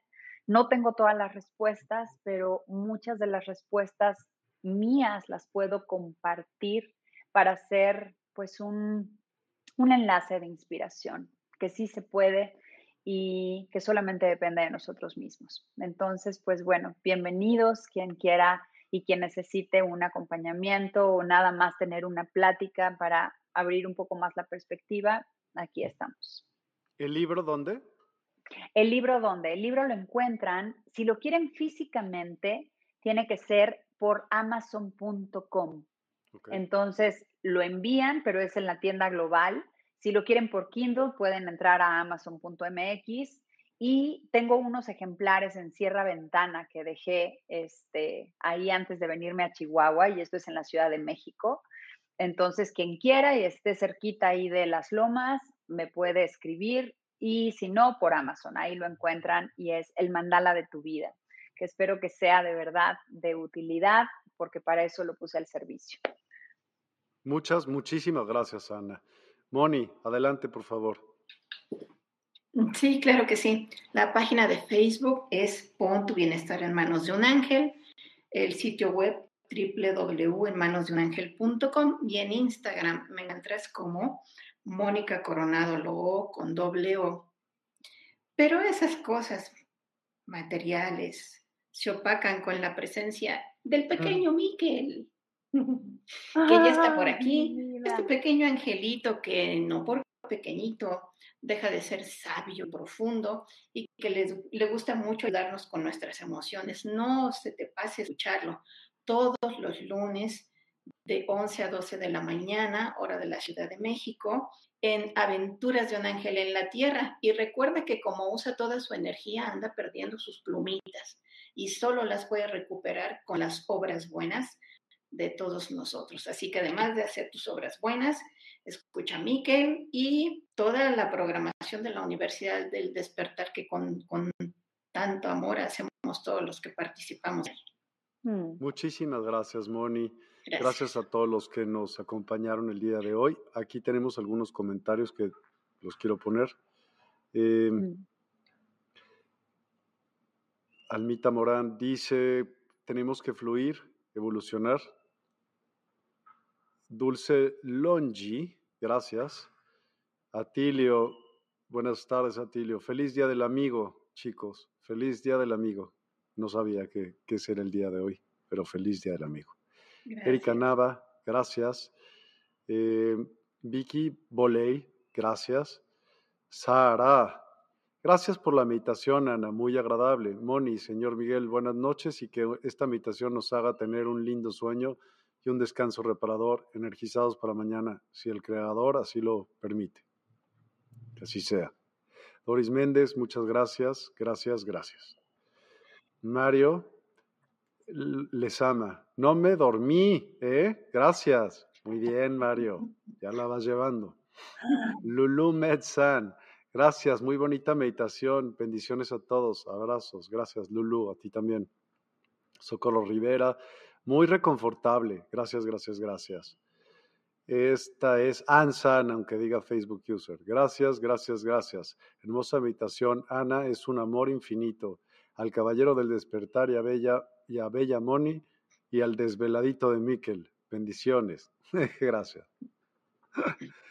Sochi, híjole, este es nuevo. Xochicoatl. Ok, Xochicoatl.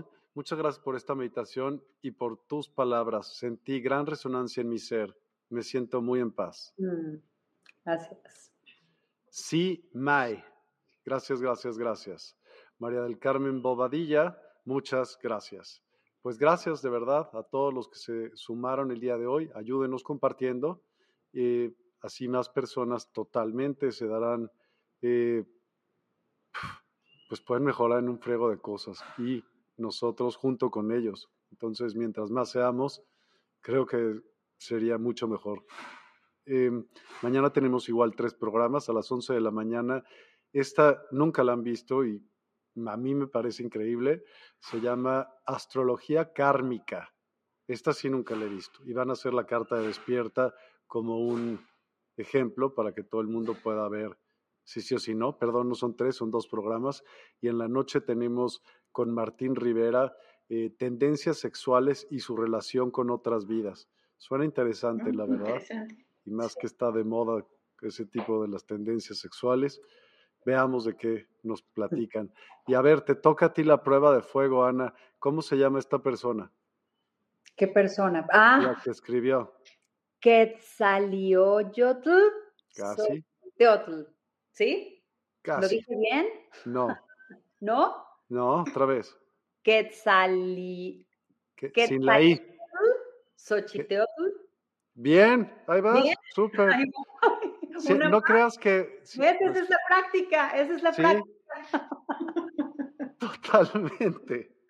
Muchísimas gracias de verdad a todos y, muy buenas noches. Que descansen. Nos vemos el día de mañana. Gracias a todos. Muchas, muchas gracias. Es tan fácil. Pues sí, sí porque tú te llamas. Y ya va a ser más fácil. Gracias a todos. Gracias a todos. Buenas noches. Despierta tu conciencia. Exploremos cómo comprometernos con nuestra conciencia para experimentar una transformación interior y vivir una vida más plena y consciente. El compromiso con la conciencia comienza viviendo en el presente. Deja de lado las preocupaciones del pasado y las ansiedades del futuro. Enfócate en el aquí y ahora y descubre la belleza y la conexión en cada momento. El desarrollo personal y espiritual es esencial en este camino. Dedica tiempo a conocerte a ti mismo, descubre tus valores, creencias y nutre tu crecimiento interior a través de prácticas como la meditación y la reflexión. Despertarás tu conciencia y experimentarás una transformación profunda.